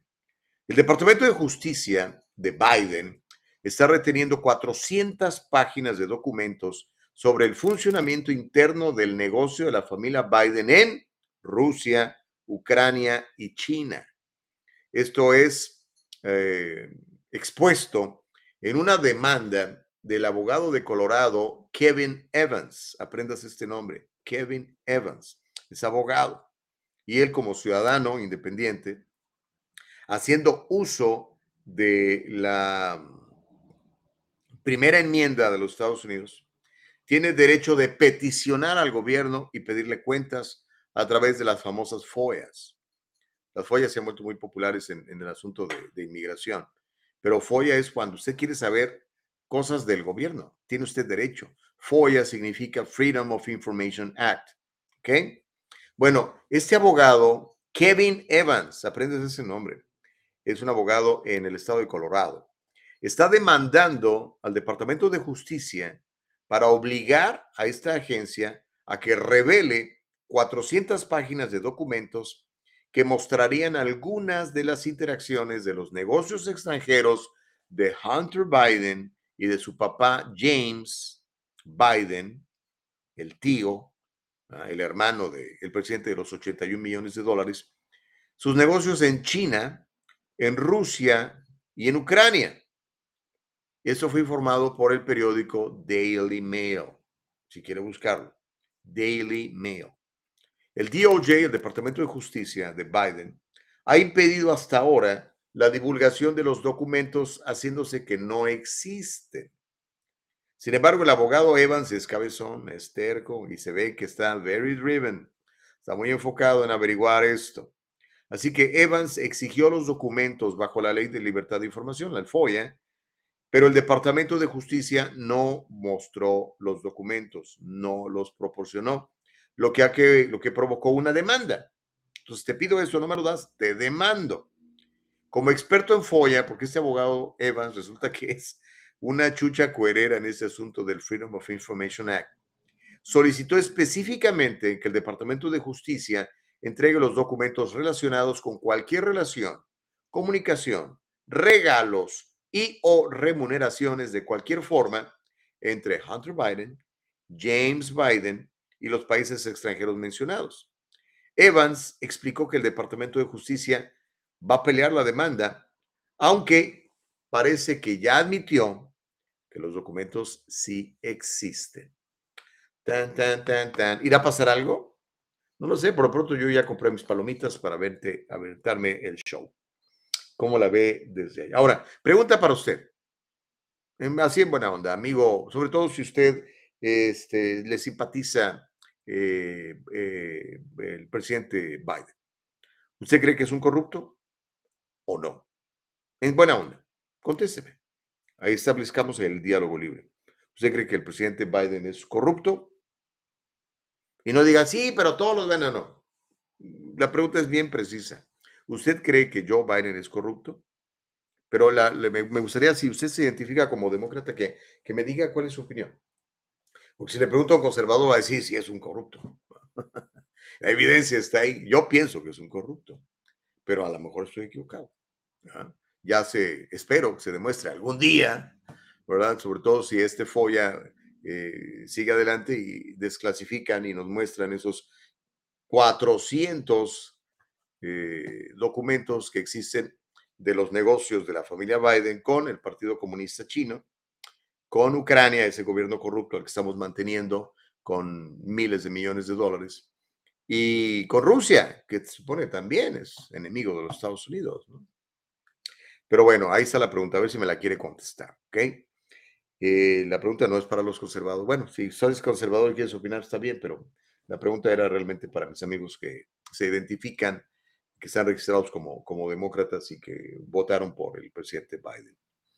Mientras eso sucede, Déjeme le cuento lo que nos comenta Connie. Dice, Connie, dice Gus, los vecinos no colaboran en los barrios. Mira, sacan los muebles y todas las cosas y no llaman al 311 para que vengan a recogerlo. Mi esposo me llama alcaldesa porque siempre ando llamando al 311. Hazlo, mi querida Connie. Y usted, amigo, pues no haga eso, hombre. Lo único que propicia es que haya más indigencia. Porque va pasando el indigente y dice, ay, mira, me dejaron un sofá ya tengo cama y good luck para que lo quites de ahí. ¿no? Fuentes dice, ¿para qué pierden el tiempo y dinero investigando políticos? Si son la misma miércoles, luego salen con que los pobrecitos perdieron dinero, nos quieren chamaquear, pero sí, tontos no somos, señor. Misma miércoles, dice Feli Fuentes. Gracias, Feli, por tu comentario. Eh, Homero dice, el presidente Joe Biden, conocido como el Capitán América, o más bien el capitán América mejor conocido como Joe Biden, no es corrupto, es un hombre ejemplar, es de las aves que cruzan el pantano y no se manchan, aparte de ser un auténtico hijo de Dios, opina Homero. Okay. Más que corrupto es demonio liberal, dice Noé Contreras. Biden también es pedófilo, dice Noé Contreras. Ah, caray. Bueno, eso sí, no nos consta. Pero pues, sí, eso de andar oliendo a las niñas, eso es así como medio raro, ¿no? Y seguramente ha visto esos videos, no, no se los tengo que mostrar ahorita. Ok, vamos a ir a la pausa, mi querida Nicole Castillo. Cuando regresemos, el gobernador de Santis, de Florida, promete luchar contra la mafia progresista, así la llamó. Le voy a contar cómo Texas y Florida lideran el crecimiento en todo el país. De hecho, hay una lista de parte de, eh, la Oficina de Gobierno del Censo, donde aparecen los 10 estados con más crecimiento el año pasado. En la lista, lastimosamente, y pues me imagino que por obvias razones, no aparece California. Pero en número uno aparece Texas, después sigue Florida, luego Carolina del Norte, después Georgia, después algunos otros estados. Ya le voy a platicar esta historia que me la estaban pidiendo desde ayer, ¿se acuerda? Y también le voy a contar cómo General Motors está apoyando la cultura trans en nuestros niños. ¿Qué onda? ¿Por qué? ¿Por qué hacen eso? ¿Qué tiene que ver un carro con tratar de estar haciendo grooming a nuestros chiquitos. O sea, no lo entiendo. ¿Qué pasa? Este movimiento woke ha contaminado no solamente las empresas, la industria, ha contaminado la educación, ha contaminado las iglesias. Chamacos, pónganse las pilas. Al regresar, seguimos platicando de todo esto, ¿le parece? Órale, pues. Entonces está usted viendo, experimentando este ejercicio de comunicación donde privilegiamos la primera enmienda de los Estados Unidos porque se llama el diálogo libre. Regresamos.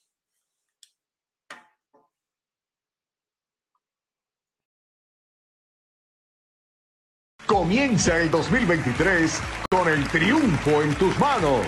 Acompáñanos a nuestro primer evento presencial en el Triunfo Corporation jueves 19 de enero a las 6 de la tarde, con la participación de la laureada psicóloga y conferencista Miriam Valvela, con el tema De cara al éxito y sin error de cálculo el hombre que más sabe de impuestos y negocios en el país, Carlos Guamán, con los ocho pasos para empezar y hacer crecer tu empresa.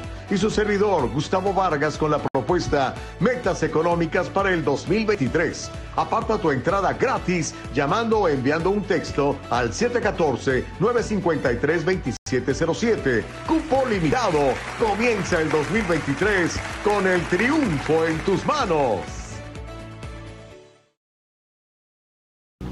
Las opciones de escuela, que se dice School Choice, es una oportunidad para nosotros los padres para que tengamos opciones en dónde mandar a nuestros hijos a la escuela. Como familia nosotros decidimos en dónde vamos a vivir, qué casa comprar, qué carro conducir. Entonces, ¿por qué no tenemos esa misma oportunidad para decidir en qué escuela inscribir a nuestros hijos? Ahora tenemos esa opción, que es un derecho civil que tenemos como padres, que se llama School Choice. School Choice nos da a nosotros como padres esa oportunidad de elegir las escuelas públicas tradicionales y también las escuelas públicas charters. Es un movimiento que nosotros tenemos que tomar a mano y ejercer ese derecho como padres, decidir las mejores escuelas para nuestros hijos. Hay escuelas públicas tradicionales que tienen alto rendimiento académico, pero también tenemos escuelas públicas charters que dan la misma opción, que también son gratis y tienen un nivel académico muy alto. Recuerden, son sus hijos y es su opción.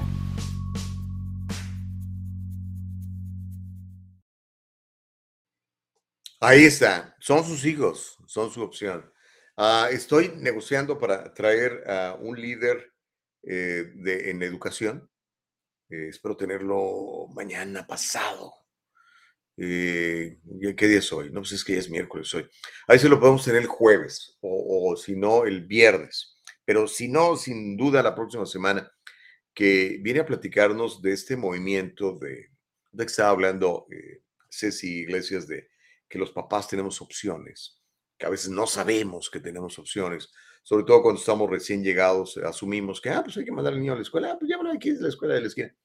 Ah, hombre, hay un montón de opciones que tiene usted para que su hijo tenga un verdadero rendimiento, sobre todo a vida cuenta de cómo nos están mintiendo los, uh, los eh, funcionarios públicos, los superintendentes, los distritos escolares, cómo nos están mintiendo en la educación pública de nuestros hijos.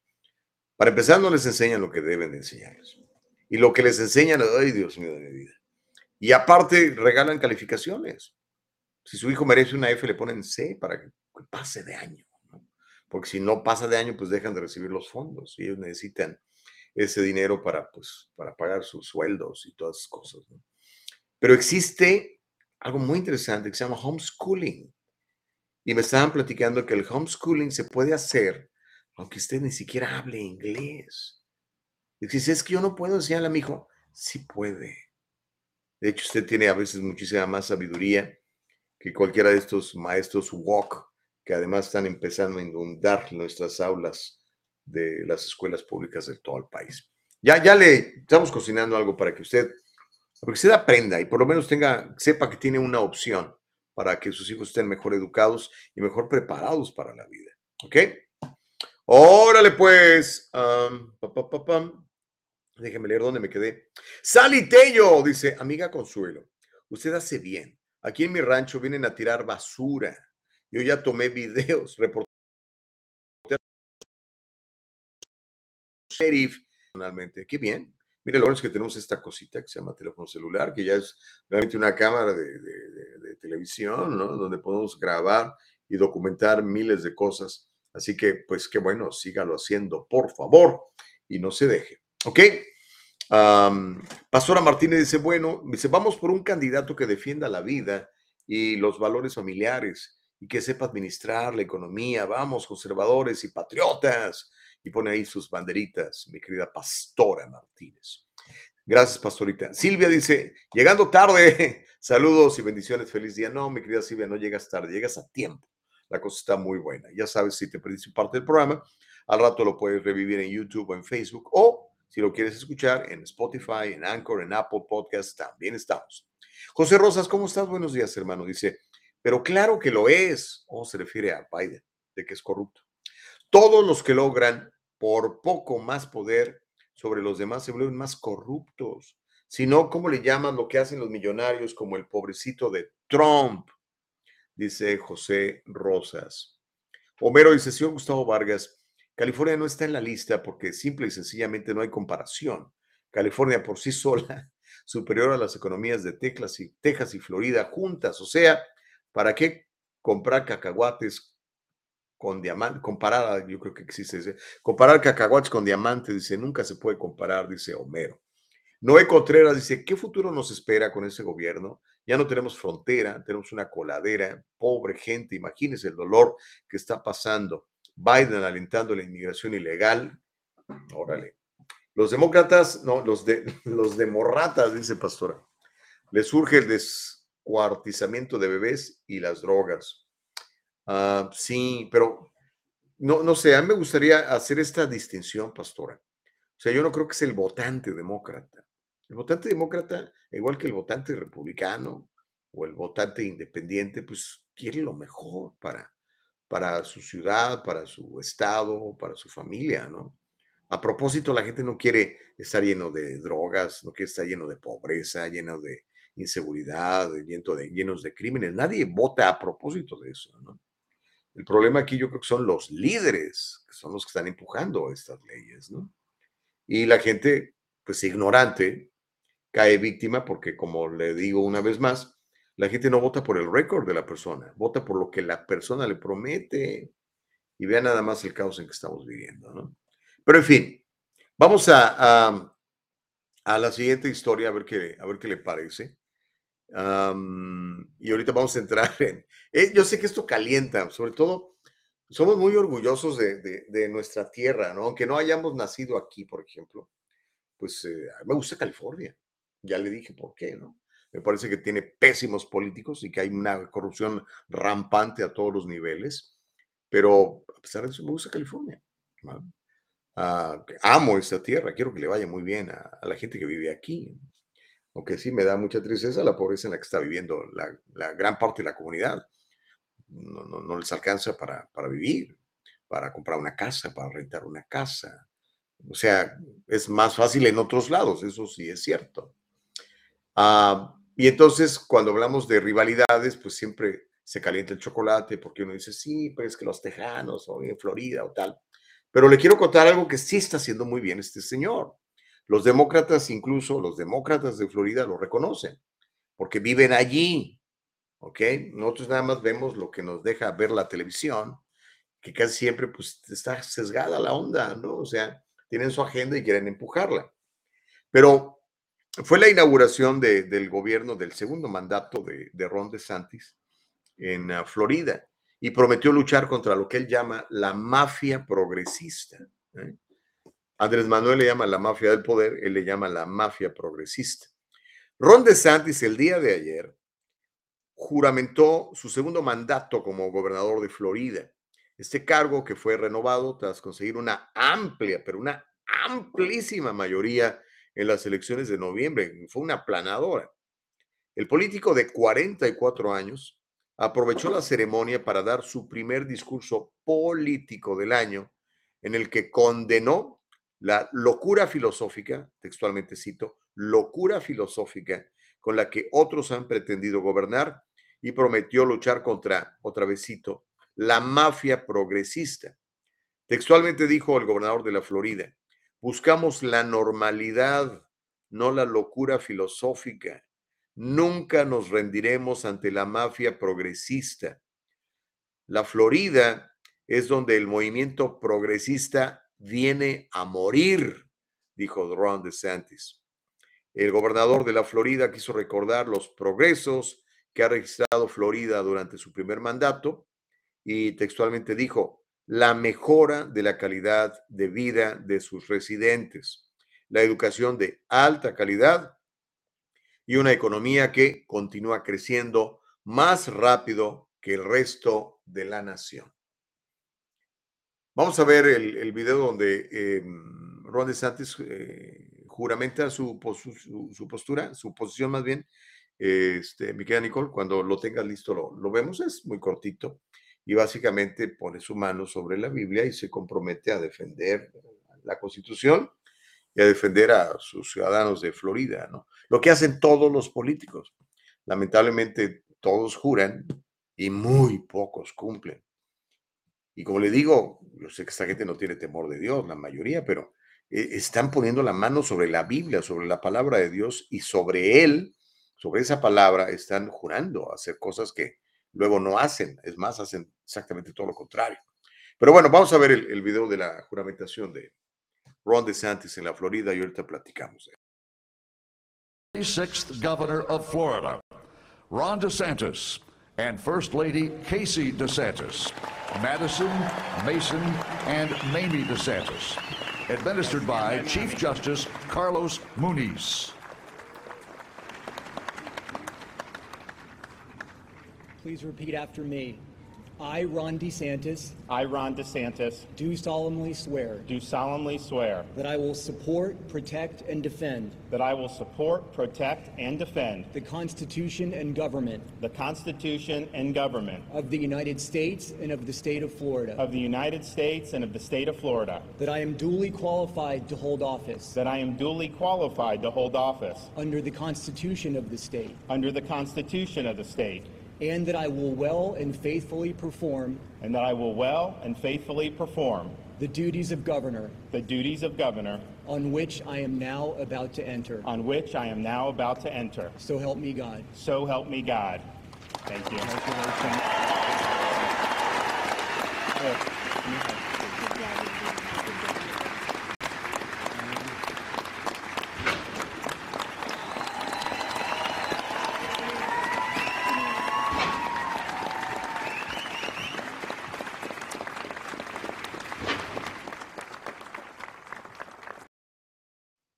Bueno, a partir de ahí dio su discurso, que se lo acabo de resumir, básicamente lo que habló sobre la izquierda y dice la izquierda va a morir, viene a morir en Florida.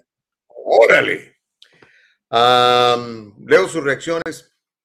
Mire, ya, ahora ya vio quién está entre la audiencia, quiero que vea del lado izquierdo quién está. Ahí es donde digo yo, eh, abre, abre la, sí, poquito más, poquito más a la izquierda, para que veamos a Jeff Bush, ese señor. Ahí es donde, híjole, yo no, a lo mejor peco de suspicaz. Ahí es donde digo yo, a ver, Ron DeSantis, ¿qué tienes que hacer con este señor que está allí? Jeff Bush, parte de la corrupción de los políticos. Si hay un clan Biden de ratas, hay un clan Bush de ratas. ¿eh? El señor quiso ser presidente, ¿se acuerda? De hecho, ah, lo estaban preparando, él iba a ser el candidato republicano, hasta que apareció Trump y les reventó todo, ¿no? Entonces ahí es donde digo, a ver, Ron DeSantis, me gusta mucho lo que dices, pero no me gusta la gente con la que te juntas. No sé, a lo mejor sí estoy siendo demasiado suspicaz, a lo mejor era, pues ni modo que no lo invite, ¿verdad? Pues, es que aquí vive. Eh, bueno, pero ahí estaba el señor Jeff Bush aplaudiéndole a Ron DeSantis. Homero Escalante dice, con el puro hecho de que el gobernador de California es Newsom, ya desde ahí la riqueza de California se multiplica por 10, superior a todos los demás estados. Si todos los demás estados estuvieran 100% demócratas, Estados Unidos sería 10 veces más de lo que es hoy la super mega potencia liderada por el Capitán América, presidente Biden, opina Homero. Pastora Martínez dice, Dios es más poderoso, tiene que caer esa tiranía. Ya basta, dice Pastora Martínez. Mr. FOC Brandon dice, no se les olvide que todas estas basuras que apoyan a los Demon Rats van a la iglesia los domingos. Hashtag hipócritas. Órale. Carlos dice, saludos para el doctor Homero, alias el doctor Chapatín. dice, siempre va al contrario del sentido común, dice Carlos. Gracias, Carlos, por el comentario.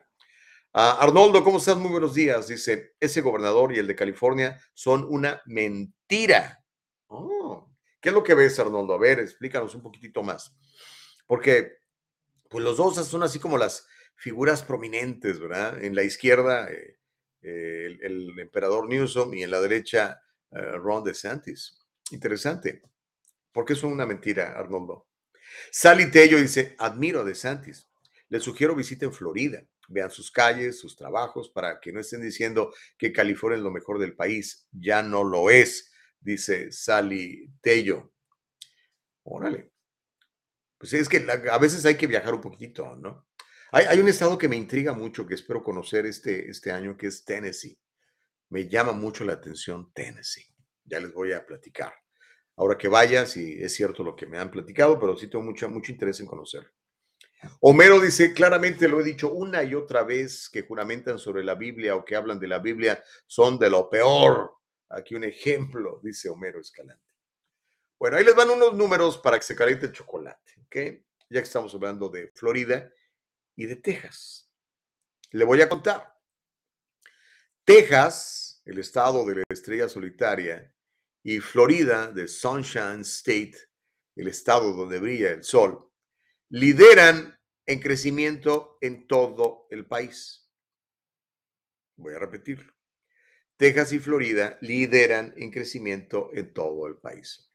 Hay una grafiquita ahí que al ratito seguramente Nicole va, va a compartir con todos nosotros para que la, la, la veamos, en donde de acuerdo al censo de los Estados Unidos, están los números del mayor crecimiento en los estados eh, el año pasado.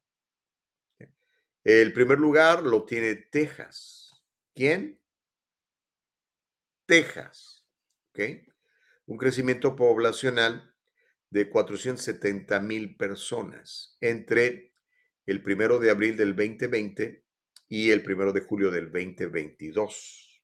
¿Ok? En segundo lugar, Florida, con un crecimiento en la población de 400, ahí está, lo está viendo usted igual que yo, 416.754 personas. Sigue North Carolina, Georgia, Arizona, South Carolina, Tennessee, Washington, Utah, en Idaho. ¿Ok? Esos son. Y ahí están los números. ¿Ok? Son los 10 estados con mayor crecimiento poblacional entre el 2021 y el 2022. ¿Ok? Bueno, ahora sí, vamos a, a los datos, a los datos duros, como dice mi amiga Gaby Teixier. Cada vez más son los uh, ciudadanos que optan por vivir en estados donde hay mayores facilidades para prosperar. ¿ok? Repito, mayores facilidades para prosperar. Se puede prosperar en cualquier parte, ¿ok? Acuérdense que la palabra de Dios dice que para los que amamos a Dios todas las cosas nos ayudan a bien. Pero digamos que, de acuerdo a las cifras y estadísticas del mismo gobierno, hay lugares donde es más fácil prosperar que en otros, donde el incremento de la tasa de empleo no cesa o donde hay menores obstáculos para llevar una vida más cómoda. Los dos territorios que cuentan con la mayor confianza para establecerse son Texas y Florida. Acabamos de ver la juramentación del gobernador de ese lugar, de Ron DeSantis. Estos son datos de la oficina del censo, que no lo saqué de Fox o de Breitbart News o de alguno de estos presuntos medios de comunicación conservadores. Y digo presuntos porque también tengo mis dudas. Pero bueno, según los datos de la Oficina del Censo, el Lone Star State, el estado de la estrella solitaria, sumó más de 470 mil ciudadanos. Y el estado del brillo del sol, el Sunshine State, más de 416 mil. Ellos lideraron el ranking de estados con mayor aumento de población en el año 2022. De hecho, entre los dos suman 52 millones 274 mil 900, no es cierto, voy a repetirlo, voy a repetirlo, es que esos números tan largos me confunden. Entre los dos estados, entre Texas y Florida, suman 52 millones 274 mil 395 residentes en el año 2022. De estos 52 millones y tantos, son más de 30 millones en Texas y más de 22 millones en la Florida de habitantes. Han crecido. Es decir, Estamos hablando de un 15% del total de la población de los Estados Unidos. 15%, significativo, entre Texas y Florida. ¿Ok? Se ha estimado un censo de actual en los Estados Unidos que vivimos 333 millones 287 mil personas, más que están colando ahorita. Porcentualmente, el mayor incremento lo experimentó Florida, porcentualmente, no en números, sino en porcentaje. Porcentualmente, el mayor aumento poblacional lo experimentó la Florida. ¿Cuánto creció la Florida eh, en esta misma fecha, 2021-2022 hasta julio del 22? 1.9%. Por su parte, Texas creció 1.6% respecto al año anterior y se sitúan en la cuarta posición del censo. En la cuarta posición del censo. Mientras Florida y Texas presumen crecimiento, Nueva York y California pierden cientos de miles de residentes. ¿Por qué se van? Dirá usted por losers, porque, o no sé, habrá muchas razones. La cosa es que se están yendo. ¿Ok? Voy a repetirlo. La cosa es que se están yendo. ¿Qué le parece si vemos este reporte? Está muy interesante, eh, donde se habla precisamente de, California y Nueva York, los dos estados más grandes poblacionalmente, que están perdiendo población, y los que están ganando esa población son Florida y Texas. La mayor parte de la gente que se va de California se va a Texas. La mayor parte de la gente que se va de Nueva York se va a la Florida. ¿Cómo la ves desde ahí? ¿Nos ponemos las pilas o qué va a pasar? ¿Vamos a seguir perdiendo congresistas aquí en California por eh, el nivel de población bajo? Porque, pues sí, está llegando mucha gente indocumentada, pero esos no votan. ¿no? Pero en fin, vemos el, el, reporte, mi querida Nicole Casillo, si lo tienes listo. Ok, aquí lo tiene. Vamos a verlo todos y platicamos al respecto, ¿ok? Venga. The hot topic buzz blue state exodus, New York and California losing more than half a million residents since April of 2020 over surging housing prices and a rise in crime. Former New Yorkers say crime and homelessness has increased since 2020 and sky high rents pushing people out of the Big Apple. On the other side of the country, Californians say they left because of the Golden State's ongoing housing affordability crisis. Jonathan, you have stayed in Northern California. Over here, we've stayed in New York. But how long can you hang on when you've got a mess that's going on? And these are Democrat led cities San Francisco, New York, Chicago, LA. It, it, it, you know, it's it's it's very difficult if you're a resident there. You're a tax-paying, a hard-earned uh, taxpayer, and you know you're operating your business. You're doing whatever you're doing. But you see there what's happening here in New York is the cost of living is going up. And the quality of living is going down. you know, Yeah. whether it's the homelessness problem, whether it's the uh, taxes going up.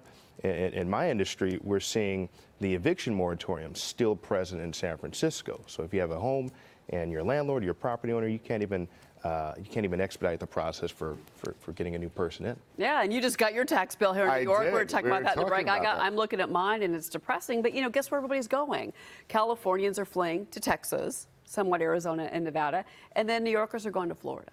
Absolutely, and North Carolina. story. And when we look at it, I mean, me, like many New Yorkers out there, opened up their property tax bill this week, and we wished our salaries increased at the rate the property taxes increase. And, and what are we getting for our money? I mean, the schools are failing, the roads are terrible, there's mm-hmm. traffic, you factor in the crime. And so people are really assessing what's it worth living here? And then you have officials that say, you know, conservatives aren't welcome in the state and they should just leave. So I, I think people are voting with their feet and they are moving to places like North Carolina, Florida, and Texas. The question is whether or not they bring the politics down to those states a- and, you know, turn those states into the blue havens that they're leaving. But mm. we'll see what happens. I mean, I, I tend to think I'm not willing to surrender New York. I'm not willing to see California surrendered, even though people say that these are solidly Democrat states. They are, but sooner or later, people have had enough. And I think more and more people are going to wake up and start making changes. Well, the glimmer of hope that I saw was a year ago when Eric Adams was, was elected mayor of New York City. Hmm. Because even though he's a Democrat and Democrats rule the roost in New York, that's just the way it is. You know, at the same time, he ran on kind of a pro-conservative agenda. I'm going to clean up crime. I'm going to deal with the city. I want. I don't want you to flee. I don't want businesses to leave. He just said that a week ago. He's like, I don't want businesses to leave New York City. And you've got the governor who's on the other side of this going, well, if you don't want to, you know, you can leave New York if you don't want to be here. And Adams is going, no, no, stay. Absolutely. Reaction. Yeah, you know, we're- we're seeing similar uh, sort of movements in San Francisco. You know, uh, you recall the uh, three school board members who were removed uh, this past year, um, you know, who were basically promoting this cancel culture, right? They were focusing on these so-called woke initiatives instead of educating the children. Yeah. which is, should be their primary focus. So I think that there is a, uh, a, a voice of people who, if we're willing to use it, we can overcome anything. There are more dogs in households in San Francisco than kids. That is a true statistic. It's a true statistic. I believe it. Less kids, more dogs because of what's happened. What if you could control? Menos niños y más perros, decía la, la presentadora del canal económico de Fox. Bueno, son números reales, ¿verdad? ¿Cómo, ¿Cómo los explicamos? Yo lo que he platicado con gente que ha ido de, de, de California. Tengo, por ejemplo, un cliente, un señor guatemalteco. Se fue con su familia. Eh, se fue el año, el 2020. El 2020 se fue. Sí, o se fue el año pasado. No, se fue el 2020, a finales del 2020. Y la razón por la que se fue él, me dijo Gustavo, es que para que mis hijos vayan a la escuela, eh, eh, quieren que los inyecte y yo no los quiero inyectar. Y, y por eso se fue. Se fue a Carolina del Norte, por cierto. Hay gente que se fue por eso. Yo creo, quizás estoy equivocado, porque la- la- el- el- el, la- las estadísticas simplemente son eso, estadísticas, la gente se está yendo. Pero ¿por qué se está yendo? Yo creo sobre todo que están buscando, pues, eh, económicamente tener un mejor futuro. ¿ok?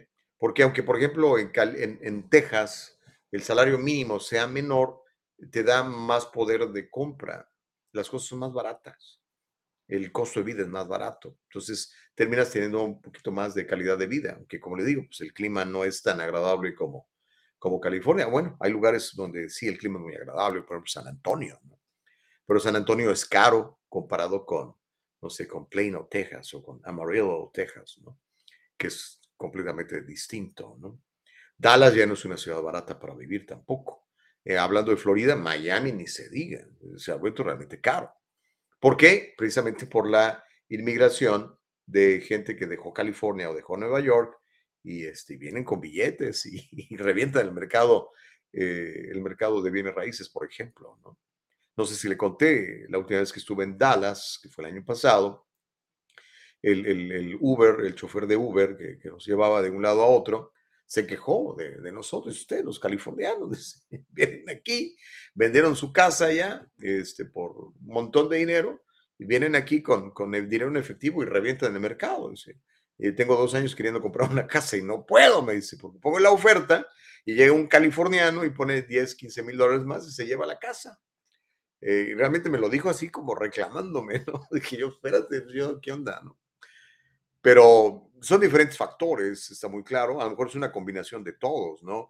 La mala educación pública, por ejemplo, o la inseguridad, o los indigentes, o simplemente los impuestos altos, ¿no? Y, y el costo de vida que es altísimo, la vivienda es carísima y, este, y la gasolina tiende a ser siempre más cara. De hecho, California tiene la gasolina más cara del país, ¿no? Los impuestos. Voy a leer algunos puntos de vista. A ver, californianos, defiendan su tierra. Ah, dice Carlos Nieto. eh, buenos días, Gustavo, y a todo tu equipo. Dios los bendiga. No sabes cuán importante es tu programa, muy valioso para contrarrestar tanta maldad en los medios. Que Dios te siga bendiciendo, me imagino. Gracias, Carlos. Pues lo hacemos de, todo corazón. Nicole Castillo se levanta tempranito con muchas ganas para, para poner esta plataforma aquí para todos ustedes. Héctor So- Sosa dice, ¿por qué el salario mínimo es tan bajo en Texas? 7.25 por hora. Los ricos se hacen más ricos y los pobres siguen más pobres, dice Héctor Sosa. Pues sí, yo creo que sí. De hecho, la mayoría de los multibillonarios viven en California, Héctor. Es una estadística real. Y sí, con el salario mínimo, pues no, no la armas, ¿no? 7.25 la hora. Pues yo le digo, no, no, no se fijen en el mínimo, no busquen ganar el mínimo. Come on, guys. No, no, no, no, no, no. Adquieran habilidades que les permitan tener un mayor valor en el mercado laboral. El mínimo es para una persona con, con, con muy, muy, este, muy, muy pocas, ¿cómo le puedo decir? Muy pocas habilidades. Entonces yo puedo entender que tú puedes ganar el mínimo seis meses, ¿no? Pero en esos seis meses prepárate, aprende nuevas habilidades. Si es necesario que aprendas inglés, yo creo que es indispensable que aprendas inglés. Aprende inglés, hermano. No le creas a la gente que dice, no, estás muy viejo. Chango viejo no aprende maroma nueva. No es cierto, hermano querido. Le digo porque yo he aprendido nuevas habilidades ahora que tengo casi 60 años. Tengo 58. Y todos los días aprendo y busco aprender algo nuevo que me dé mayor valor en el mercado para poder servir mejor a la gente y que me vaya mejor. Todos podemos hacer lo mismo, ¿no? Entonces, no, no sé, eso de, es que el, mínimo, no, no, no piense en el mínimo, ¿ok? El mínimo se lo puede usted ganar seis meses, no más. En esos seis meses usted va a aprender nuevas habilidades que le van a dar mayor valor en el mercado. Si empezó de lavaplatos y le pagan 7.25 la hora en Texas, ok, yo lo entiendo. Pero mientras estás de lavaplatos, aprende nuevas habilidades, aprende el idioma inglés, aprende cuestiones de tecnología, aprende a usar el software, aprende a usar eh, Word, aprende a usar todos esos eh, programas de computadora, por ejemplo. Entonces, el jefe va a decir, oye, tú sabes, sí, yo sé, ah, caray, no sabes que te estoy desperdiciando aquí de lavaplatos, te necesito de administrador. Ya no son 7.25 si vives en Texas, ahora son 15. Ah, caray, no está nada mal, ¿no? Pero si seguimos haciendo lo mismo, pues vamos a recibir lo mismo. No hay manera de que siembres aguacates y coseches mangos, hermano. ¿Okay? Así que no, no sé, no, no se guíen por el salario mínimo, por favor. No, no aspiren a ganar el mínimo. Homero Escalante dice, bueno, tomemos por válidos todos estos datos que usted está presentando, señor Gustavo Vargas, pero al mismo tiempo tengamos reservas, pues son presentados de forma maliciosa. Oh, la... Estoy leyendo lo que dice el, el, el censo. Dice, si algo le puede decir de todos estos estados que acabo de presentar es que están progresando gracias a la llegada de indocumentados específicamente de origen mexicano. No hay un lugar en todos Estados Unidos donde los indocumentados de origen mexicano lleguen. ¿Qué más dice? Lleguen. Ya me quedé ahí. dice, ay Dios mío, es que está tan largo tu mensaje, amigo. Y como están entrando mensajes, se me va bajando tu mensaje. Dice, de origen mexicano lleguen y ese lugar no prospere entre, ¿qué dice? Y ese lugar no prospere. Entre más indocumentados mexicanos tenga un estado, más rápido prospera, así de simple, específicamente de origen mexicano, no lo digo yo, lo dice el estado más rico de toda la nación, por mucho que es California. Pues sí, mi querido Homero, asumiendo que lo que dices es real, ¿no? Que obviamente habría que eh, hacer una contabilidad de todo esto. El estado que más división clasista económica tiene es California, ¿ok? Sí, hay un chorro de lana, pero ese, ese chorro de lana la tiene un 0.5% de la población, hermano. ¿Okay? Ah, Héctor Sosa dice, pero no el doble de caro de 7.25 a 15.50. Ok, eh, no entiendo exactamente, pero bueno. Reyes Gallardo dice, ¿qué tal tomar un curso de locutor? Pues mira, ¿qué quieres que te diga, hermano? La locución, eh, yo creo que, que no paga ahorita. yo no vivo de la locución. Este, vivo de otras habilidades que he aprendido. Como tú sabes, tenemos unas tenemos oficinas donde asesoramos eh, eh, negocios, les ayudamos con sus planes de jubilación, seguros de vida, este plan, todo esto. Pero no, no creo que, que la locución, es más, creo, según lo que me han platicado últimamente, casi casi te toca pagar este, para que te dejen salir en una estación de radio. Obviamente hay excepciones, ¿no? Pero muy contaditas, muy contaditas. Pero si quieres empezar, es realmente complicado, no que no se pueda hacer, si quieres comenzar como locutor, yo te sugeriría, hey, comienza un podcast, brother. Comienza un podcast. Olvídate de las estaciones tradicionales que además cada vez las escucha menos la gente. dice David Gallegos, Gustavo, nadie gana en Texas 725. In and Out paga la hora y ya no dijo cuánto. No, estoy usando un dato que mandó uno de ustedes que dice que eso ganan en Texas. Yo no, la verdad no sé. Uh, FO, FOC Brandon dice, Pero con 7 dólares en Texas puedes tener tu apartamento. En California ni con 20 por hora puedes rentar uno. Si está caro, es lo que les decía. El costo de vida es muy, muy, muy alto. Sergio Chamorro dice, bendiciones, feliz año para todos, el buenísimo equipo. Gracias por toda la información. Hombre, gracias a ti, Mr. Chamorro, por seguirnos. Eh, se me está acabando el tiempo. Y todavía no hemos terminado. Pero mire, ah, la realidad es, Está perdiendo habitantes y ah, sobre todo habitantes productivos, que eso es lo que a mí me preocupa, ¿ok? O sea, gente que trabaja y produce se está yendo de California, gente que trabaja y produce se está yendo a Nueva York, de Nueva York. ¿Y a dónde se están yendo? A Texas y a Florida, que están ganando. Muchas empresas se han ido para allá, sobre todo a Texas, ¿ok? Florida también, pero más a Texas, ¿ok? Y como le digo, pues son em, em, impuestos que se dejan de pagar porque la gente que trabaja aquí se va para allá, pues empieza a pagar impuestos allá, a, ganar, a gastar allá, a comprar casa allá, a pagar apartamento allá, a comprar un carro allá, a ir a los restaurantes allá y ya no acá. ¿Ok? Y en cambio empezamos a tener cada vez una carga más grande y más grande y más grande de gente que no trabaja y que la mantenemos entre todos. ¿Ok? Empecemos por los más de 100 mil indigentes que tiene el estado de California y que siguen llegando, ¿verdad? Porque eso, si me mantienen, aquí me voy, aquí tengo drogas gratis, tengo casa gratis, tengo comida gratis, celular gratis. Increíble, ¿no ha visto cómo algunas estaciones de, de carga de los, estos carros eléctricos de allá los han secuestrado? Ahí están los cuates. Tienen televisión, tienen hasta microondas en su tienda de campaña. Ay, Dios mío de mi vida, pero bueno, eso es lo que quieren los demócratas, ¿no? Los líderes demócratas. Y otra cosa que quieren los líderes demócratas, que lamentablemente, como le digo, ha, ha cundido por todos lados, es esta obsesión por sexualizar a nuestros niños. ¿Por qué quieren sexualizar a nuestros niños? ¿Por qué? Es una pregunta válida, ¿no? ¿Por qué? General Motors, esa grande compañía automovilística, está apoyando económicamente a grupos eh, de, activista, de activismo eh, sexual en niños a través de libros con esta ideología para sexualizar a los niños. O sea, no son para adultos, no es para personas de 18 años que quiere, no sé, quiere transformarse, quiere empezar la transición o quiere recibir eh, castradores químicos para dejar de ser hombre o mujer y tratar de convertirse en el sexo opuesto o lo que sea. No, no estoy hablando de adultos, estoy hablando de niños. Mire, le voy a platicar. General Motors, General Motors, nunca pensé que iba yo a decirle esto. Una compañía americana, fabricante de carros, de hecho, yo compro carros de la General Motors. No sabía esto.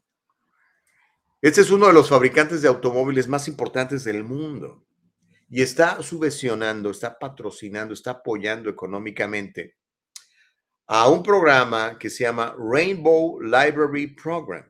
Hágale DuckDuckGo para que sepa de lo que estoy hablando. Rainbow, así como arcoiris, Library Program. Y esto forma parte de la Gay, Lesbian and Straight Education Network.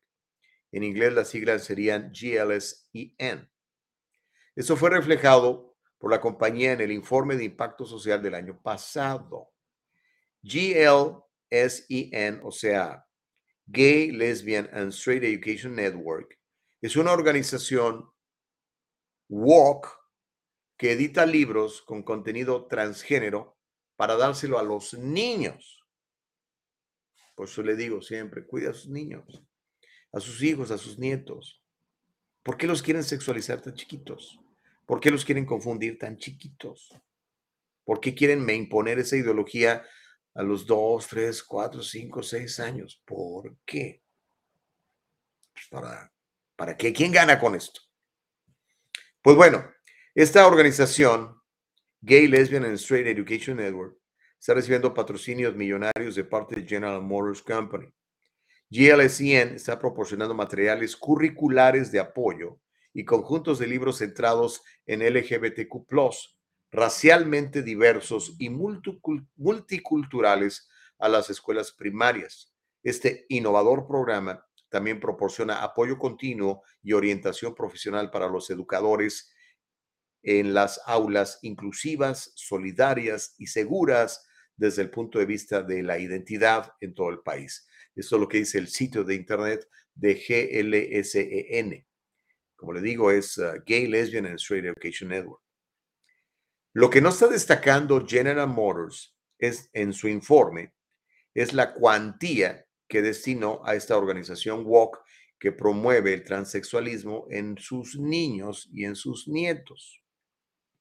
De lo que sí hay muestra es de los 86 millones 700 mil dólares en efectivo y otras muchas donaciones en especie a esta organización sin ánimo de lucro que trabajan para presuntamente ayudar a crear soluciones inclusivas a problemas sociales en todo el mundo.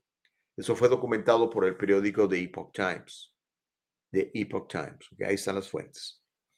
Y cómo la Gay, Lesbian and Straight Education Network está utilizando su programa Rainbow Library o Biblioteca del Arco Iris para preparar a los niños de forma encubierta el grooming e influir en la política educativa pues proporcionan libros para educadores de escuelas primarias que ponen un gran énfasis en las voces de las personas trans y no binarias y que son básicamente un trampolín hacia esta política inclusiva.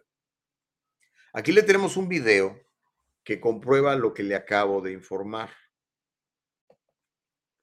¿Ok? Ponga atención. Nos va a hacer el favor de compartirlo Nicole Casillo, nuestra productora. Viene, mi querida Nicole. Vamos a verlo. Escuche usted esta conferencia por Zoom que tuvo este grupo de gay, lesbian, eh, no sé qué más, network. ¿Ok? Venga. So the Rainbow Library, we send LGBTQ plus affirming books to schools and libraries for free, along with additional GLSEN resources. Um, we have four different grade ranges for the books that we send out, K through two, three through five, six through eight, and nine through 12. We put a major emphasis on books that center the voices of trans and non-binary people, as well as books that center the voices of BIPOC LGBTQ plus people. I know myself as a former teacher teacher um, that having a high quality LGBTQ plus affirming books at my fingertips would allow me to seamlessly integrate this into a reading lesson that I otherwise would be teaching anyway, right? So it's that first step for getting in front of kids, um, getting into the instruction for all students. Um, and last but not least, the Rainbow Library serves as a positive proof point. So it can allow a district or a state to have that first stepping stone for inclusive curriculum at the district or state level, right? So once a Rainbow Libraries rolled out at a school and um, adults, family members see all the positive impacts of it there. Um, they hear the positive stories of students feeling affirmed and safe because of these books, activating their curiosity. There is more demand for more change, including policy change.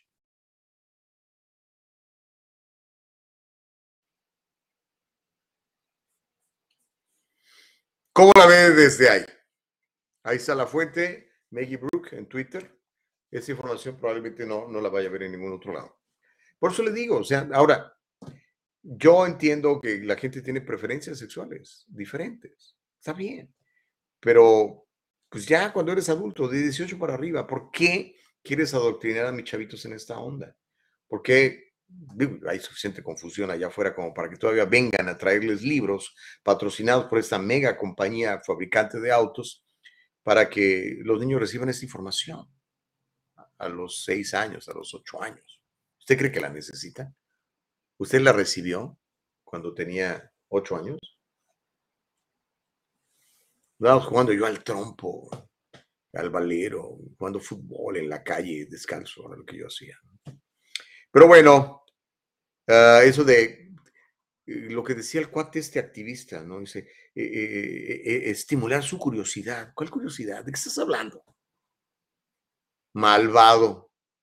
Qué bárbaros. Tienes, realmente tienes que ser muy, muy, muy malvado para, para provocar ese tipo de, grooming y confusión en nuestros niños, ¿no? Cuide a sus hijos, cuida a sus familias, por favor. Ya si el chavo a los 18 le dice, papá, ¿sabes qué? No, yo quiero, ah, pues órale. Pero de chiquitos, no, hombre. No, cuiden, es lo más inocente que tenemos nuestros niños. Homero Escalante dice, lo único que demuestra este video es la excesiva xenofobia. ¿eh? Xenofobia. Ciertos personajes con la libertad de los demás totalmente inmoral e inconstitucional, querer todos sean iguales en su forma personal, dice Homero Escalante. Bueno, xenofobia, no sé, no, no hablamos aquí de extranjeros, estamos hablando aquí de agendas eh, hipersexualizadas para nuestros niños. ¿no? David Gallego dice, Gustavo, yo saqué a mis hijos de California. Mi hijo tuvo una maestra en tercer grado, dice, y al cuarto grado le tocó la misma maestra, pero ya con el sufijo mister, maestro, con voz cambiada, con bigotes y barba. Pasó de Miss Benji a Mr. Benji. Le dije a mi hijo que aunque se haga lo que se haga, siempre será una mujer, dice David Gallegos. Abraham Lugo dice, Gustavo, feliz año. Ya no compres autos americanos, aparte que son malísimos. Soy patrocinadores de muchas estupideces, compra mejor autos alemanes, son muchísimo mejores. Pues fíjate que eh, a lo mejor voy a hacer eso. Yo le voy a confesar algo. Eh, por algunos años fui fanático de los carros alemanes, particularmente de los BMW, me gustan mucho. Pero dije, no voy a empezar a apoyar la industria americana, que sea eso, Gustavo. Y este, y, empecé a comprar carros americanos. De hecho, los dos carros americanos que tengo me han salido buenísimos, Abraham Lugo, que buenísimos. Con uno tengo cinco años, con el otro tengo seis años. Buenísimos. No he tenido un problema con ellos. Pero pues esta onda de, pues ya como que no me gustó, ¿verdad, Abraham? Ah, FOC Brando dice, a mí que me afecta eso de GM. Yo solo puro carro japonés, dice FOC Brandon. Pues dicen que salen muy buenos, ¿no? El primer carro que yo compré en ese país cuando llegué hace 35 años fue un Nissan Sentra. Y me duró toda la vida. Lo, lo terminé vendiendo a un amigo por una bicoca, pero seguía funcionando. La verdad me salió muy bueno ese carro también. Yo creo que si los cuidas te, te duran mucho, ¿no? Delfino Morales, ¿cómo estás, hermano querido? Dice, Mr. Gustavo, feliz 2023, muy buen día. Aquellos que estamos establecidos en California y piensan irse a comprar a Texas, investiguen, hagan números, porque si no te gusta, para regresar no te será fácil, dice Delfino Morales. Eso también es, es cierto, ¿sí? Porque mire, por ejemplo, en Texas los property taxes son más altos que en California, aunque las casas son más baratas, ¿ok? Todo depende de lo que esté ande buscando, ¿no? Eh, a veces está buscando mejores escuelas, a lo mejor está buscando un, estilo de vida más, más tranquilo. Todo depende, ¿no? Todo depende. Es una decisión realmente importante. Sergio Chamorro dice bendiciones, feliz año. Ah, eso ya, ya lo había yo leído, perdón. Lucy Ibarra, ¿cómo estás, Lucy? Dice, buenos días y nos pone una carita con besitos. Te veré completo en diferido. Saludos y bienestar para ustedes. Feliz año nuevo. Gracias, Lucy Ibarra. Bendiciones para ti también. Qué amable. Dice, te escucharé completo en diferido, salud y bienestar. Dios les prospere en todas las áreas de su vida. Feliz año, dice Lucy. Gracias. Salitello dice, xenofobia. Sí, no, hay que ver, ¿no? Héctor Sosa dice, ¿por qué no te actualizas de pensamiento? Aún tienes pensamientos medievales, de verdad, platica con tus hijos. Ellos no piensan igual que tú. Pues muchas veces tienes razón, Héctor están, como te digo, están tan fuera de nuestro control, están ocho horas en una escuela pública que les está enseñando todo esto todos los días, todos los días, todos los días. Y papá y mamá están trabajando y no se dan cuenta. Y de repente dicen, ah, cara, ya no conozco a este chavo. O los señores que mandan a sus hijos a las universidades y después de cuatro años les resultan, caray, este no es el que mandé a la universidad. ¿Tienes? En eso tiene razón, Héctor Sosa. Ahora, en cuanto a actualizarte, pues no sé a qué te refieres con actualizarme si te refieres a conformarme a la nueva ideología, pues no, nunca lo voy a hacer. Sobre todo para los que, los que conocemos la palabra de Dios, la palabra de Dios no pasa de moda, la palabra de Dios vale hoy, valdrá en 100 años y valió hace mil, es la misma palabra, Dios no cambia. Entonces sus hijos no podemos cambiar, hermano, no nos podemos conformar, como dice Pablo, a este tiempo. no, no podemos, hermano nuestros valores son muchísimo, muchísimo, muchísimo, muy altos e importantes. No los vamos a cambiar por, por piedritas de cobre, ¿no? Por vidriecitos, ¿no? Ahí sí no, ¿qué te puedo decir, hermano querido? No, no, no estamos de acuerdo. Mis, mis valores son mis valores. Eh, creo en la vida, creo en Dios, por supuesto, creo en defender la vida, creo en la libertad, creo en la educación correcta. Creo que los padres somos responsables de la educación de nuestros hijos y no un gobierno, sobre todo un gobierno como el que estamos padeciendo últimamente. Pero cada quien, Héctor, tú educa a tus hijos como mejor te parezca, ¿no? Ah, Mauricio Reyes dice, California forever. Órale, sí es que es lindo California. Homero dice, si lo que buscas es buenos gobernantes, quédate en California. Opina California, aquí tenemos todo lo mejor de todo el mundo. Y quizás metro, voy a decir, del infinito y más allá. Ok, sí. Eso opina Homero. Por eso, los que viven en Los Ángeles, por ejemplo, tienen un concejal en la cárcel, en Glander, otros dos por entrar en la cárcel y otros más con serias sospechas, ¿no? Imagínense cómo ser los mejores. No, hombre. Evelio Valente Díaz dice, qué triste que se rompa la inocencia de la niñez. Una cosa es respetar la orientación sexual de cada quien y no discriminar, y otra cosa es homosexualizar a la sociedad y confundir a la niñez de una manera maquiavélica. Bendiciones, Gustavo. Dios nos ayude. Gracias por toda tu labor. Gracias a ti, Evelio, por comentar y ver. ¿Ok? Pues bueno, eso está pasando. Ahora, mire, con esto nos vamos a ir y yo creo que ya la otra historia se la voy a dejar para mañana. Póngase pilas. Mañana le voy a platicar. Necesitamos aprender nuevas habilidades, hermanos queridos. ¿ok? Las máquinas están supliendo el trabajo de muchos hombres y de muchas mujeres. Si no adquirimos nuevas habilidades, nos vamos a quedar sin chamba. Literal. ¿Ok? Eh, eso se lo voy a platicar mañana. Pero con lo que quiero terminar, porque ya más quedan tres minutos, es para que vea usted este, este rollo de la hipersexualización de nuestros niños. Esto es real. ¿okay? Ahora es Benetton, esta marca famosísima de Europa, de ropa. Es una firma de moda que está envuelta, pues yo no digo polémica, porque no es polémico. O sea, es, no podemos decir que una campaña donde pones niños semidesnudos o niños en calzones o niños en ropa interior es polémico. No, no solo es polémico. Es simplemente equivocado, malo, destructivo. No se debe de hacer. ¿Dónde están los papás de estos niños de las fotografías que ahorita nos va a mostrar Nicole Castillo? Ahora se trata de Benetton. ¿Ok? Luego de la campaña de Valenciaga, ¿se acuerda? una campaña a todas luces pedófila, explotadora sexual de niños. Ahora es Benetton la que está mezclando niños con juguetes y artículos eróticos. Benetton acaba de publicar, en, no les da miedo estos tipos, ya no tienen ninguna vergüenza.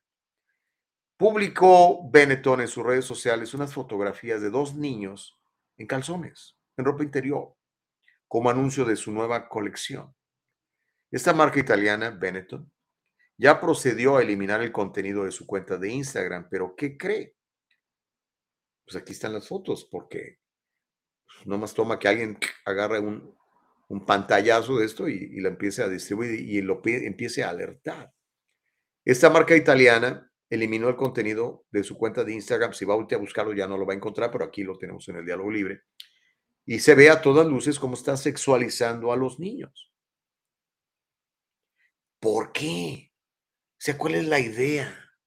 ¿Por qué quieres corromper lo más inocente que tenemos? Y pregunta, vea, usted las fotos. O sea, ¿dónde están los papás de estos niños? Estas niñitas ahí en ropita interior, son chiquitas. ¿Qué tendrán estas niñas? ¿Ocho años? ¿Nueve? ¿A lo mejor diez? Y los niños, aparte, vean las caras de que, las caras que tienen estos niños. ¿Dónde están los papás de estos niños? Eso se llama abuso infantil. Los papás de estos niños deberían ir a la cárcel. Y la gente que está detrás de todo esto, gente como Henri, François-Henri Pinot, uno de los hombres más ricos de, Europa y dueño de muchas de estas marcas, incluida Valenciaga, el esposo de, de Salma Hayek, de nuestra mexicana Salma Hayek diría en inglés, I just don't get it, pero no sabe qué, sí lo entiendo. Es una campaña para destruir lo más inocente que tenemos, que son nuestros niños. Perdóname, Héctor, no puedo ser open-minded, a lo mejor sigo viviendo en el mundo medieval, como dices tú, ¿no? Pero eso no está bien. ¿O le parece a usted que está bien? Ahora, si le parece que está bien, pues ya no hay nada que discutir, ¿verdad? Tenemos absolutamente dos puntos completamente contrastantes. Pero yo no creo que los demócratas quieran esto, que los republicanos quieran esto, que los independientes quieran esto para sus niños. ¿Qué está pasando? Hagamos conciencia. Hay que boicotear estas compañías, que aparte venden ropa carísima. La gente comprando esas tonteras, ¿no? Pero bueno, ahí se lo dejo de tarea. Investiga un poquito sobre quién es el dueño de Benetton, quién está detrás de todo esto y a quién le interesa eh, promover la pedofilia en las redes sociales a través de campañas inocentes de publicidad sobre ropa interior para niños. Dios mío de mi vida. Ok, chicos, me tengo que ir. Bueno, déjenme leer algunos de sus últimos mensajes. Héctor dice, en África los niños andan en calzones y desnudos. ¿Qué te espanta? No, no me espanta, brother. Pero una cosa es que en África los niños anden desnudos o corriendo en calzones. Y otra cosa es que me vengan a promover esto en una marca. No me espanto, Héctor. No me espanto. Lo que quiero es alertarlos a ustedes. Y ahora, si ustedes les parecen, Héctor, ve y cómprate la ropa de Benetton. Es tu dinero. ¿Ok? pero yo no quiero que mis hijos, bueno, ya gracias a Dios todos son adultos, pero mis futuros nietos sean expuestos a esto. Yo no. Abraham Lugo le, le revira a Homero, dice, pero lo iletrado e ignorante no se te quita. Ah, caray. Bueno. Homero dice, acabo de regresar de Utah y de Las Vegas y son lugares buenos para visitar, pero California es para vivir. Sí, bueno, Las Vegas no lo recomiendo para vivir, ¿eh? mucha corrupción eh, de, todas, de todo tipo. Abraham Lugo dice, Luciano Benetton, su creador, era un pervertido. Pues aquí lo estamos viendo. Ok. Bueno, chicos, dice Héctor, todas esas empresas que se van de California, ¿por qué no se van a un país de África para acabar con la pobreza mundial? Pues yo creo que no se van a África porque lo que quieren es ganancias, ¿no? Yo creo, ¿no? Y digo, es muy válido, ¿no? Si tú abres una empresa, pues lo abres con la intención de generar ganancias. Al mismo tiempo, pues empiezas a dar empleos y a pagar impuestos. Me parece un comentario, pues que nada que ver, Héctor, pero pues es tu punto de vista y lo respeto y lo leo aquí. Porque acuérdate que aquí privilegiamos el diálogo libre y respetamos la Constitución de los Estados Unidos y la primera enmienda dice que tú puedes decir lo que te dé tu gana. Mauricio Reyes dice, los demócratas sacan a la luz a los republicanos, están en la sombra, pedófilos ocultos. Entonces, yo creo que este problema de la pedofilia no es, no es de un partido, no es simplemente de, una ausencia total de, de Dios y de corrupción. Y bueno, pues ahí está la lista de los que viajaron a la isla del pedófilo de Jeffrey Epstein, ¿no? Hay republicanos y hay demócratas hay líderes religiosos y hay líderes de empresas. Y si Ghislaine Maxwell está en la cárcel por promover la pedofilia y vender niñas, ¿por qué sus clientes no están en la cárcel? Es una buena pregunta, ¿no? A ver si el nuevo Congreso republicano hace algo al respecto. Ok, chicuelos, nos vamos, pero regresamos mañana. Mañana le voy a platicar de esta nueva tendencia. Se viene en serio, ¿eh? Ah, de los uh, restaurantes de comida rápida automatizados, reemplazando el trabajo de la gente, que por sí es trabajo mal pagado, es un trabajo, es el que menos paga. ¿no? Eh, vamos a platicar de eso mañana. Nicole Castillo, muchas gracias por su trabajo. Aplauso generoso para nuestra productora Nicole Castillo, nuestra productora Eva Castillo sobre todo gracias a ustedes que nos permiten eh, escuchar y platicar. Acuérdense que aquí hay que privilegiar el diálogo libre. Aquí no censuramos a nadie, aquí queremos que usted estimule su conocimiento de noticias que probablemente no conocía, porque no se las van a platicar en otro lado. Comparta esto, escúchelo en Spotify, en Apple, en Anchor y compártelo en sus redes sociales. Estamos en YouTube, tenemos un canal, en Facebook también tenemos otro canal.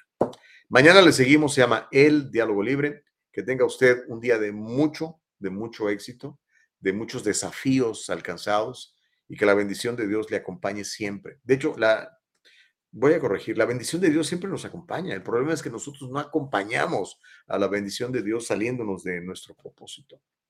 Así que seamos fieles, así como Dios es fiel. Lucy Barro dice, seguimos mañana, buen día. Órale, gracias, Lucecita. Dice Homero, yo no comparto nada. ¿Y qué? ¿Ya ves cómo eres, Homero? ¿Ya ves cómo eres? Ah, Silvia Morales dice, por favor, no se vayan de California.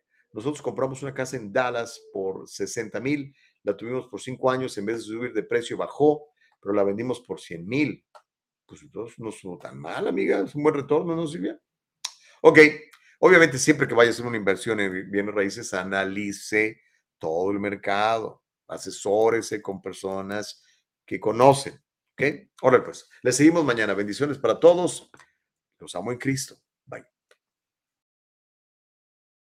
El diálogo libre está en vivo desde Facebook y YouTube. Si te lo perdiste o quieres volverlo a escuchar, entra a nuestra página de internet www.eldialogolibre.com. Todo el programa completo.